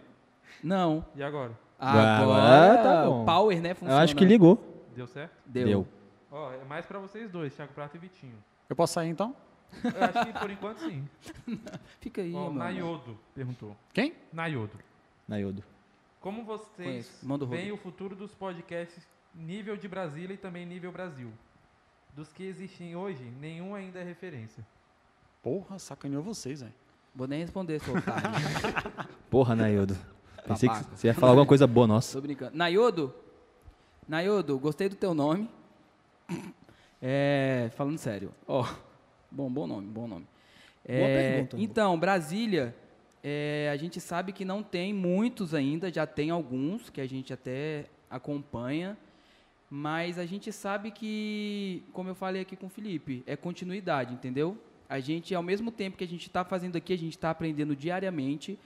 Antes de abrir o Que Isso Podcast, a gente estudou, a gente consome podcast toda hora, então tudo que a gente está fazendo aqui é pensado. É claro que a gente vai, vai enfrentar é, imprevistos, é, a gente vai errar muito ainda, só que eu entendo que faz parte do processo. A gente não está preocupado com views, a gente não está preocupado com quantas pessoas estão online, porque eu sei do conteúdo que a gente está gerando aqui para quem está assistindo a gente e para quem vai assistir posteriormente. Então, realmente, eu me preocupo zero com isso. Claro que a gente vai olhar porque a gente quer saber como que está crescendo, como é que está isso, né? Mas, assim, do fundo do meu coração, eu não me preocupo com, com, com essa parte de views, esse retorno que tá, ah, não, porque não tá... Eu entendo que, como o Felipe falou no, durante a- a- o nosso papo todo, é continuidade, é um trabalho a longo prazo que a gente entende que a gente está no início do processo. Então, Tem uma uma- parada vai nova surgir também. muito ainda mais. Tem uma parada nova também ainda, né? Tipo, podcast é novo aqui no Brasil. Então tá concentrado ali no São Paulo, sul. Rio. É, Uhum. Sul, São Paulo, Rio de Janeiro. Então tá chegando agora em Brasília. Então, tipo assim, ó, realmente é um trabalho de consistência, sacou? Constância geral, sacou? Pra conseguir virar aqui em Você Brasília conhece também. o podcast de Brasília? É muito difícil. Cara, eu vi um, mas não é conhecer assim. Eu fui fuçando no Instagram e tal, não sei o que, achei um aí que é de, até de humor. Não sei. Qual o nome? Você não lembra? Não, mas quem faz acho que é Wagner o nome dele. Hum, Não, não Depois fala eu te desse mando. não. Eu quero depois Não? pra ver. Você conhece? Conheço. É, não. Conhece não conheço nenhum, não. É, o que eu ia falar é o seguinte, uma parada que você falou, muito boa, que chama, que é- tem uma frase no marketing digital que eu gosto muito de usar, que é seguidor é métrica de vaidade. Então, quando a pessoa fala assim, ah, eu quero ter 10 mil seguidores, tipo, pra que que você quer ter 10 mil seguidores? O que você vai fazer com os 10 mil seguidores? Arrasta pra cima. Arrasta pra cima? É. Você, você sabe o que você vai fazer com os 10 mil seguidores? Você sabe o que você vai fazer quando chegar a 50 mil seguidores no, no que é isso? Por exemplo? Se você não tiver uma coisa estratégica para você fazer com esses 50 mil, se você não, Não vai monetizar nada, é 50 só um mil, número. é só um número. Se, se você não tiver nada pra entregar pra ele, Exato. A, a era do, do- da blogueirinha, do blogueirinho que a gente que surgiu lá atrás, cara, isso, isso tá um pouco que é, estragando o mercado do marketing digital. Porque a gente começa a postar muito nas redes sociais, eu mesmo comecei a postar, comecei a fazer meu, meu brand, comecei a fazer tudo mesmo, as pessoas falam, ah, virou blogueirinho. e você é muito bom nisso, você sabe Obrigado. conversar muito bem. E as pessoas falam assim, ah, que inclusive se quiser seguir lá, arroba Felipe, underline Chaves no Instagram, pode seguir lá. Isso vai aparecer o nomezinho dele aí também em Ele cinco, vai começar. quatro, três, dois, Dois, um. um. Ele vai começar a aparecer no seu feed. É, se você entrar lá, a chance de você ser pego no remarketing é grande. Bruxaria, famosa É, bruxaria. bruxaria. Então, assim, é, se você não sabe o que, você vai fazer com os seus 50 mil, 100 mil, 3 mil seguidores, cara, não adianta. Eu acho que o grande rolê é que a- você tem que começar a educar os seus seguidores a se tornarem clientes. Exato. Porque se você tem. Pode ter um milhão de seguidores, mas se você não vende, Exato. se eles não são clientes, Eu quero que o não cara adianta entre no nada. meu Instagram sabendo que ele vai comprar alguma coisa. Você não usa a rede social pra ficar postando, pra ficar informando aos seus amigos do que você vai fazer da sua vida. Você usa a sua rede social como uma ferramenta de negócio. Exato. É isso que difere as pessoas que estão ali pra, pra- Você quer essas pessoas que estão ali pra ficar vendo Isso. fotinha, pra ficar. E existe espaço para todo mundo. Existe, o Existe, cara que está ali só para consumir entretenimento e também- tem gente, a pessoa ali que está ali para comprar, entendeu? Exatamente. Para consumir o conteúdo de, de uma forma diferente. Concordo, concordo. Sim. Acabou aí as perguntas? Não. Mais uma pra gente. Só chega a pergunta aqui. Opa, isso, que coisa isso. linda. Ó, Isabel Barcelos está perguntando. Não conheço. Posso focar em uma rede ou tenho que ter todas? Ótima Boa. pergunta, Se velho. Se for É- de pano, Não, brincadeira. ótima pergunta. Na verdade, Ah, não para, é minha cara. esposa não, mas é uma ótima pergunta. É, com certeza. É muito bom. perguntar ali. Ah, foi? É, cara, então, o que eu gosto de dizer, você Manda. precisa estar nas redes sociais, mas você não precisa estar em todas. Tipo, você precisa estar em uma ou duas. Se você for sozinho, sozinha, não adianta nada você querer ter TikTok, Instagram, Facebook, Tinder, sei lá o que você vai fazer de redes sociais, LinkedIn. LinkedIn, não adianta, porque você não vai conseguir administrar tudo. E cada rede social tem sua linguagem, cada rede social tem a sua forma de você lidar com as pessoas. Você, você não vai fazer um post que você faria no Instagram no LinkedIn. Você pode até fazer, se couber. Agora, se não couber, você não vai fazer. Agora, imagina você, uma pessoa querendo ali vender seu produto, fazendo um post para o LinkedIn, um post para o Instagram, um post para o Facebook, um post para o YouTube. Não vai, não adianta. Então, você precisa entender o que, que você quer. E a partir do momento de você definir o que, que você quer, quais são os seus objetivos, você define quais são as redes sociais. E mais do que isso, aonde está seu público? Isso que eu. Que você, É. Onde você precisa estar. Aonde né? você precisa estar. Então, tipo assim, ah, o meu público são jovens, são adolescentes. Cara, vai pro TikTok. O que, que você tá fazendo no Facebook, É. mano? Vai pro Twitter. Vai fazer as dancinhas lá no TikTok. Vai pro Twitter. Entendeu? Então, tipo assim, e é uma parada muito boa. Tipo, a galera não tá se ligando nisso. A galera, principalmente a galera de lançamento, a galera que faz lançamento. A galera tá focada em Facebook e Instagram. Ah, eu tô no Facebook e Instagram. Facebook. Cara, às vezes seu público tá no TikTok, às vezes seu público tá no Pinterest. Às No vezes seu Kawaii. público tá no Kawaii. É. Às vezes seu público tá no, no Twitter. Cara, o público do Twitter é fanático. Maravilhoso. Então, se você criar um público fanático no Twitter, cara, vai pra lá, entendeu? E tipo assim, pra mim hoje uma das melhores ferramentas de, de- uma das melhores fontes de tráfego que tem pra você fazer um, um, um ads é o do Twitter. Porque a forma como ele me disponibiliza para eu atingir o meu público é, é incrível. Tipo, no Facebook eu não consigo, por exemplo, no Instagram, eu não consigo atingir as pessoas que seguem o que é isso. Então, se eu quisesse, por exemplo, ah, fazer um ads para quem segue o que é isso, para falar, galera, foi muito massa hoje, se vocês quiserem conhecer mais o meu trabalho, vem aqui no meu Instagram, eu não consigo. No Twitter eu consigo. Eu consigo impulsionar para as pessoas que seguem o que é isso lá no Twitter. Porra, que foda. Isso é massa, entendeu? Massa, pô. Isso é muito legal. Eu consigo pe- pegar pessoas que, que utilizam hashtags. Hashtag podcast. Eu cons- consigo colocar as pessoas que têm lá hashtag podcast, por exemplo. Então, assim, para mim é a ferramenta que mais dá possibilidades de atingir o público segmentado. A hipersegmentação, que é algo fundamental e, e- e incrível do tráfego pago. É, e lembrando que tudo isso que existe de rede social, tudo, todas as redes sociais, YouTube, elas servem unicamente para coletar seus dados Exato. e os grandes donos dessas bostas todas ganharem dinheiro. Então, É, e vocês têm que pensar estão ali. também que é tipo assim, é, os, os seguidores que você tem ali nas- na sua rede social, os seus um milhão de seguidores que você tem lá, não são seus. É do Instagram. É, É, exatamente. se o Instagram acabar amanhã, Se o Instagram acabar amanhã, você perdeu todo mundo. Exatamente. Para quem você vai vender? Com quem você vai falar? Então, o que, que você está fazendo para você reter essas pessoas na sua base? Para elas serem a- elas realmente a sua verdadeiramente. audiência. Você tem que pensar nisso também, sacou? sim, Porque se o Instagram verdadeiramente e o fiéis. Facebook acabar amanhã, velho, você tá na. Já era. Isso pode acontecer. Isso pode acontecer. O Agora, os acabou. bons, os bons, eles vão fazer o quê? Eles vão pegar os dados da pessoa e se o Instagram acabar amanhã, ele vai fazer o lançamento dele no YouTube. Ele não vai fazer mais no Instagram. Entendeu? Então, tipo assim, ainda respondendo a Isabel, preciso estar em todas as redes sociais? Não, mas você precisa entender sobre todas as redes sociais e descobrir e saber o momento certo de entrar naquela re- rede social ou não. Então, se o seu público está lá, cara, vai para lá. Agora, o que, que eu digo? É importante você estar nas redes sociais de conteúdo. O que, que são as redes sociais? Opa! O que, que são as redes sociais de Se eu conteúdo? colocar isso inverso aí, você vai, vai, Vai ver falar que você vai certinho, falar certinho. É. É, são as redes sociais onde as pessoas vão pesquisar coisas e vão encontrar o seu conteúdo de forma orgânica. Então, o YouTube é uma dessas. Então, a partir do momento que eu estou lá no YouTube, eu coloco lá como fazer tráfego pago. E aparece lá o Felipe Chaves falando como fazer tráfego pago. Cara, isso é fundamental. Porra. Entendeu? Agora, ninguém vai fazer isso no Instagram. O Instagram ainda não disponibilizou isso de como fazer tráfego pago e as pessoas pesquisarem e Acharem os posts lá de tráfego pago. Exato, entendeu? Só se a pessoa for pela hashtag e tal, não sei o que, mas mais, mais complicado. Então, assim, preciso estar numa rede social. O que, que eu faço hoje? Qual rede social eu estou hoje? Cara, esteja no YouTube, esteja no Instagram. Esquece Facebook, esquece Twitter, esquece E, todos os e, outros. e sobre o tráfego? É, você recomenda a galera, por exemplo, eu quero começar hoje o tráfego. Você recomenda ela começar pelo Facebook, pelo Google? Boa. Tem alguma, tem alguma outra? Gente, você. mas que susto. Que isso, irmão. Gentil, né? Eds do Thiago aí, ó, na garrafa. Tchau, Chimberly. É, o nome dela é Chimberly. Chimberly. Chimberly. Eu não sei se tem. É, na verdade, né, com certeza tem outros meios para você fazer o tráfego pago, né? Mas, tipo, Tem o Google várias- AdWords. Tem várias fontes, né? várias a fontes, chama. né? É, tenta, tenta desenhar pra gente assim, vamos supor. Pra eu. Tem um pra eu- papel aí? Tenho. Vai na, na imaginação. Tá o que bom. Você acha? Eu tenho um, vamos supor, Facebook Business. Com o Facebook Business, aonde eu consigo colocar meu anúncio? Vamos supor, você falou do Twitter. Pelo Facebook Business eu consigo? Não. Não consigo, né? É, cada rede social ela vai ter a sua ferramenta de anunciar. Então, o Facebook, não todos, mas o Facebook, que é dono do, do Instagram, ele tem o Facebook Ads.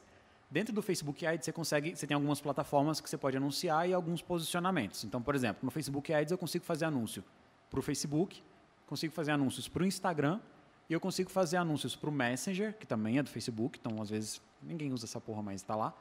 E você consegue fazer anúncio pro que, que eles chamam de caralho, fugiu o nome agora. Audience Network. Então você consegue fazer no Audience Network. O Audience Network são sites e aplicativos terceiros que compram o espaço de mídia do Facebook e ele anuncia lá o que a pessoa impulsiona. Então, por exemplo, Candy Crush. Já jogou Candy Crush? Já, jogou? Thiago tá em que fase do Candy Crush? Mexi lá pra 5 mil. Pronto, viciadíssimo em Candy Crush. É, se você joga Candy Crush e vê lá um anúncio, provavelmente aquele anúncio é do Facebook. Entendeu? Então a pessoa ela anunci- anunciou no Facebook, lá marcou lá a caixinha Audience Network e isso está caindo lá no Candy Crush porque o Candy Crush tem parceria com o Facebook. Basicamente isso. Então, para você anunciar hoje no Instagram, você precisa ter uma conta lá no Facebook Ads e ter um gerenciador de negócios, ter uma conta de anúncio e ter toda a estrutura lá no Facebook Ads. Ih, broxou aí, ó. Do nada, né, moleque? Gente, nunca aconteceu comigo, primeira vez. Meu Deus, que vergonha. Acontece com todo mundo. É. Sempre E tem a primeira aí, vez. O, enfim, aí tem o Twitter. O Twitter tem a ferramenta dele para anunciar, que se anuncia no Twitter. O Pinterest chegou agora, o Pinterest Ads. Então as pessoas estão falando, ah, eu vou perder o meu Pinterest que eu amava e tal, não tinha anúncio. Agora vai chegar o anúncio no Pinterest. E o anúncio vai chegar para todo, todo mundo. Um dia chega. Com certeza. O objetivo da ferramenta é. é ela se mantém isso. Ela, Ela se se mantém, mantém assim, disso, né, A mano? ferramenta se mantém assim. Massa. Não tem outra forma. Foda. Perguntas. Mais uma pergunta aqui do nosso querido Spider-Man. Tem Olha. como ganhar dinheiro no marketing, marketing digital com conteúdo gamer? Tem. Pô, claro porra. que tem, pô. Estamos numa Claro crescente que aí, né? Se você for Spider-Man ainda, mano, Fala- Se É, for o verdadeiro, né, verdadeiro, moleque? Verdade. você já tem a autoridade, mano. Vai ter. Cara, tem sim, tem com certeza. Tem nicho pra todo mundo, tem espaço, espaço para todo mundo. Sacou? Tipo, esses dias eu tô, eu tava vendo um anúncio que era o cara ensinando a você captu- captar o áudio e o vídeo de você tocando bateria. E ele tava vendendo um curso disso. Tá Então pega. custava, sei lá, era 67, 97 reais, não sei. E ele estava vendendo um curso de como você captar o áudio e, a- e o vídeo de você tocando bateria pelo celular. E eu falei, caraca, quem que compra uma parada E dessa? Tem, né? E aí eu tava ontem conversando com o meu professor de bateria, ele falou, porra, me passa o link aí que eu vou comprar agora, que eu tô precisando gravar meus, minhas aulas, precisando gravar meus vídeos e tal. Falei, cara, tem nicho para todo Tem mundo, sacou? todo mundo, E, velho, o gamer tá estourando, né? Então, se você souber uma forma... Cara, você tem uma ideia. Entra na Hotmart e procura depois. Hotmart, que é a ferramenta que a galera vende. Cara, tem lá coisas de neguinho vendendo técnicas para melhorar no CS. Imagina É um o Gaulês fazendo um. Pronto. um- vendendo um curso, Tá mano. Ele vendeu um curso, ele pode fazer um curso e vender um curso de técnicas para melhorar o CS. Só que, tipo assim, não é só porque o cara tem autoridade que ele vai vender muito. Justo. Entendeu? Ele precisa ter um bom produto, ele precisa ter uma boa estratégia de marketing.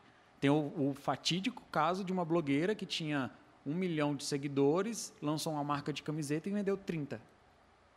Ela não tinha estratégia de vendas, ela não tinha, às vezes ela não tinha branding, às vezes o público dela não estava querendo uma camiseta. Sim. Se ela tivesse, sei lá, feito uma bolsa e vendido uma bolsa, o público dela gostaria, teria gostado de comprar mais uma bolsa do que uma camiseta.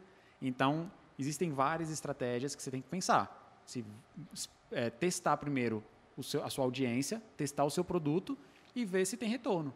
Pô, vou fazer aqui um mini lançamento, um lançamento de semente, vou lançar o meu curso e ver se tem retorno. Pô, eu estava esperando 10 vendas, eu fiz 100.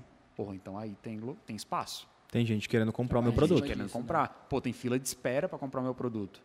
Entendeu? Então, tipo, ah, aí eu vou começar a investir nisso. Se você vê que, tipo, ah, fiz o meu primeiro lançamento, não vendeu, não desiste. Faz o segundo. Cara, não vendeu, tenta, tenta buscar pessoas que já fizeram lançamentos, que já deram resultado para ela te dar uma dica ou para ela fazer para você.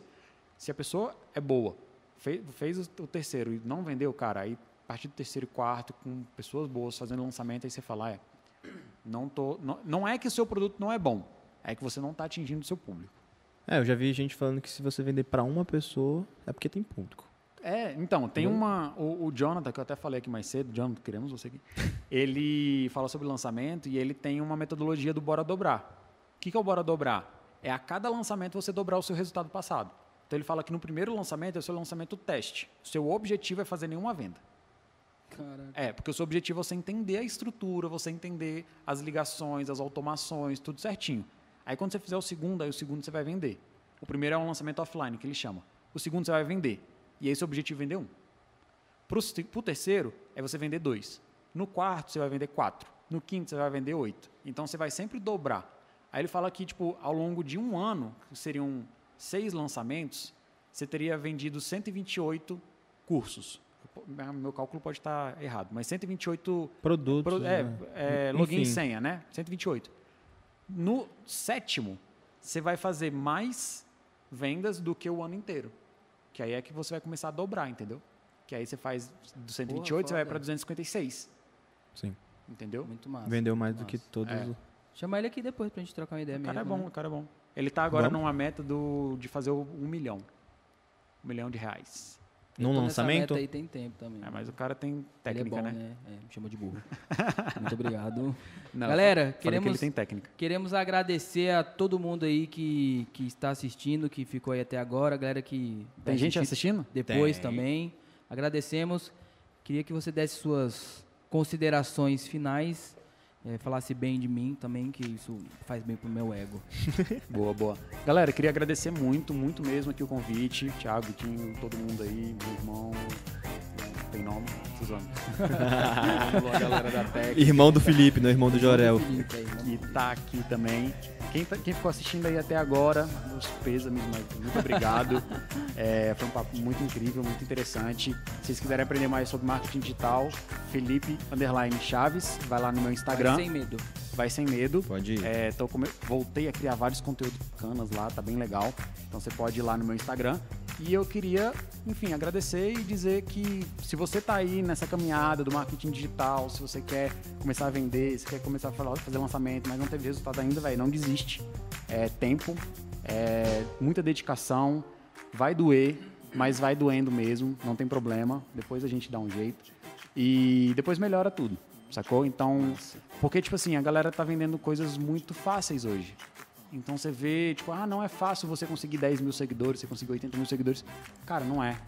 Não é. É muito tempo, é Não muito esqueça do trabalho. processo, né, Não cara? esqueça do Você sempre processo. vê o resultado, a pessoa no resultado, na glória, mas É, não você tem esquece que tem um gostar do processo processo, ali. né? Exato, exatamente. E se você tiver, velho, com dificuldade e falar assim, cara, tô com dificuldade, vou desistir, manda uma mensagem pra mim lá no Instagram que eu vou deixar você desistir não, velho. Porque Boa. isso aqui é muito foda. Porra, nossa, foi muito lindo. Obrigado. Posso te dar um abraço Pode. no final? Eu posso te mandar mensagem agora? Pode.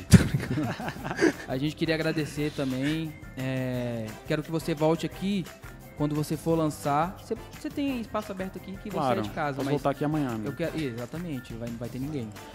É, eu quero que você venha pra lançar o, o seu curso, que eu sei Boa. que você vai lançar um curso. Vou sim, vou sim. E você tem espaço aberto aqui pra fazer isso, tá Tamo bom? Exatamente. Muito obrigado pela conversa, foi, Valeu. foi foda, foi incrível. Emanuel, você quer falar alguma coisa? Não, então tá bom.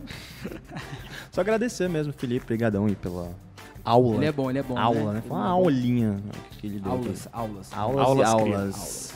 Galera, muito obrigado. Não esquece de se inscrever no nosso canal, deixe o seu like, tá bom?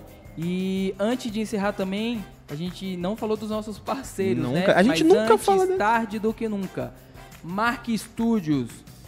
Não é essa logo, mas ela Não vai é essa aparecer logo. depois. Mark Studios é responsável por proporcionar isso aqui a nós. Queria agradecer ao nosso parceiro André ali que está bocejando nesse momento. E Muito a- obrigado. E a Rodrigo Pup, que acabou com a nossa live. Aqui, tá bom? Você fica escolhendo os outros eventos, em vez de ficar aqui com a gente. A gente gosta da sua presença, tá bom? A gente te A gente ama. quer você aqui, tá bom? A gente não tá puxando Esse saco, isso sorriso é que você tá no rosto agora é o que a gente mais gosta de ver. Isso que Lindinho dá demais. energia pra gente, Eu irmão. amo essa sua cara de gringo. Tá Eu vendo? amo sua cara de gringo. Seu maravilhoso. É isso, galera. Muito obrigado a todos. Fiquem aí. Porque não, daqui a mentira. pouco tem Somos a Core. Exatamente. Em breve a gente vai começar o nosso próximo episódio aqui. E, e é isso. Um beijo. Não se inscreva de inscrever no nosso canal. Comenta aí também se você achou legal. As perguntas, seria, seria legal. Perguntas pro Felipe, também. né? Pode Perguntas pro Felipe. Se você quiser mandar, pode mandar nos comentários aí. a né, passa pra ele. Eu respondo lá, vou lá. Isso, demorou então.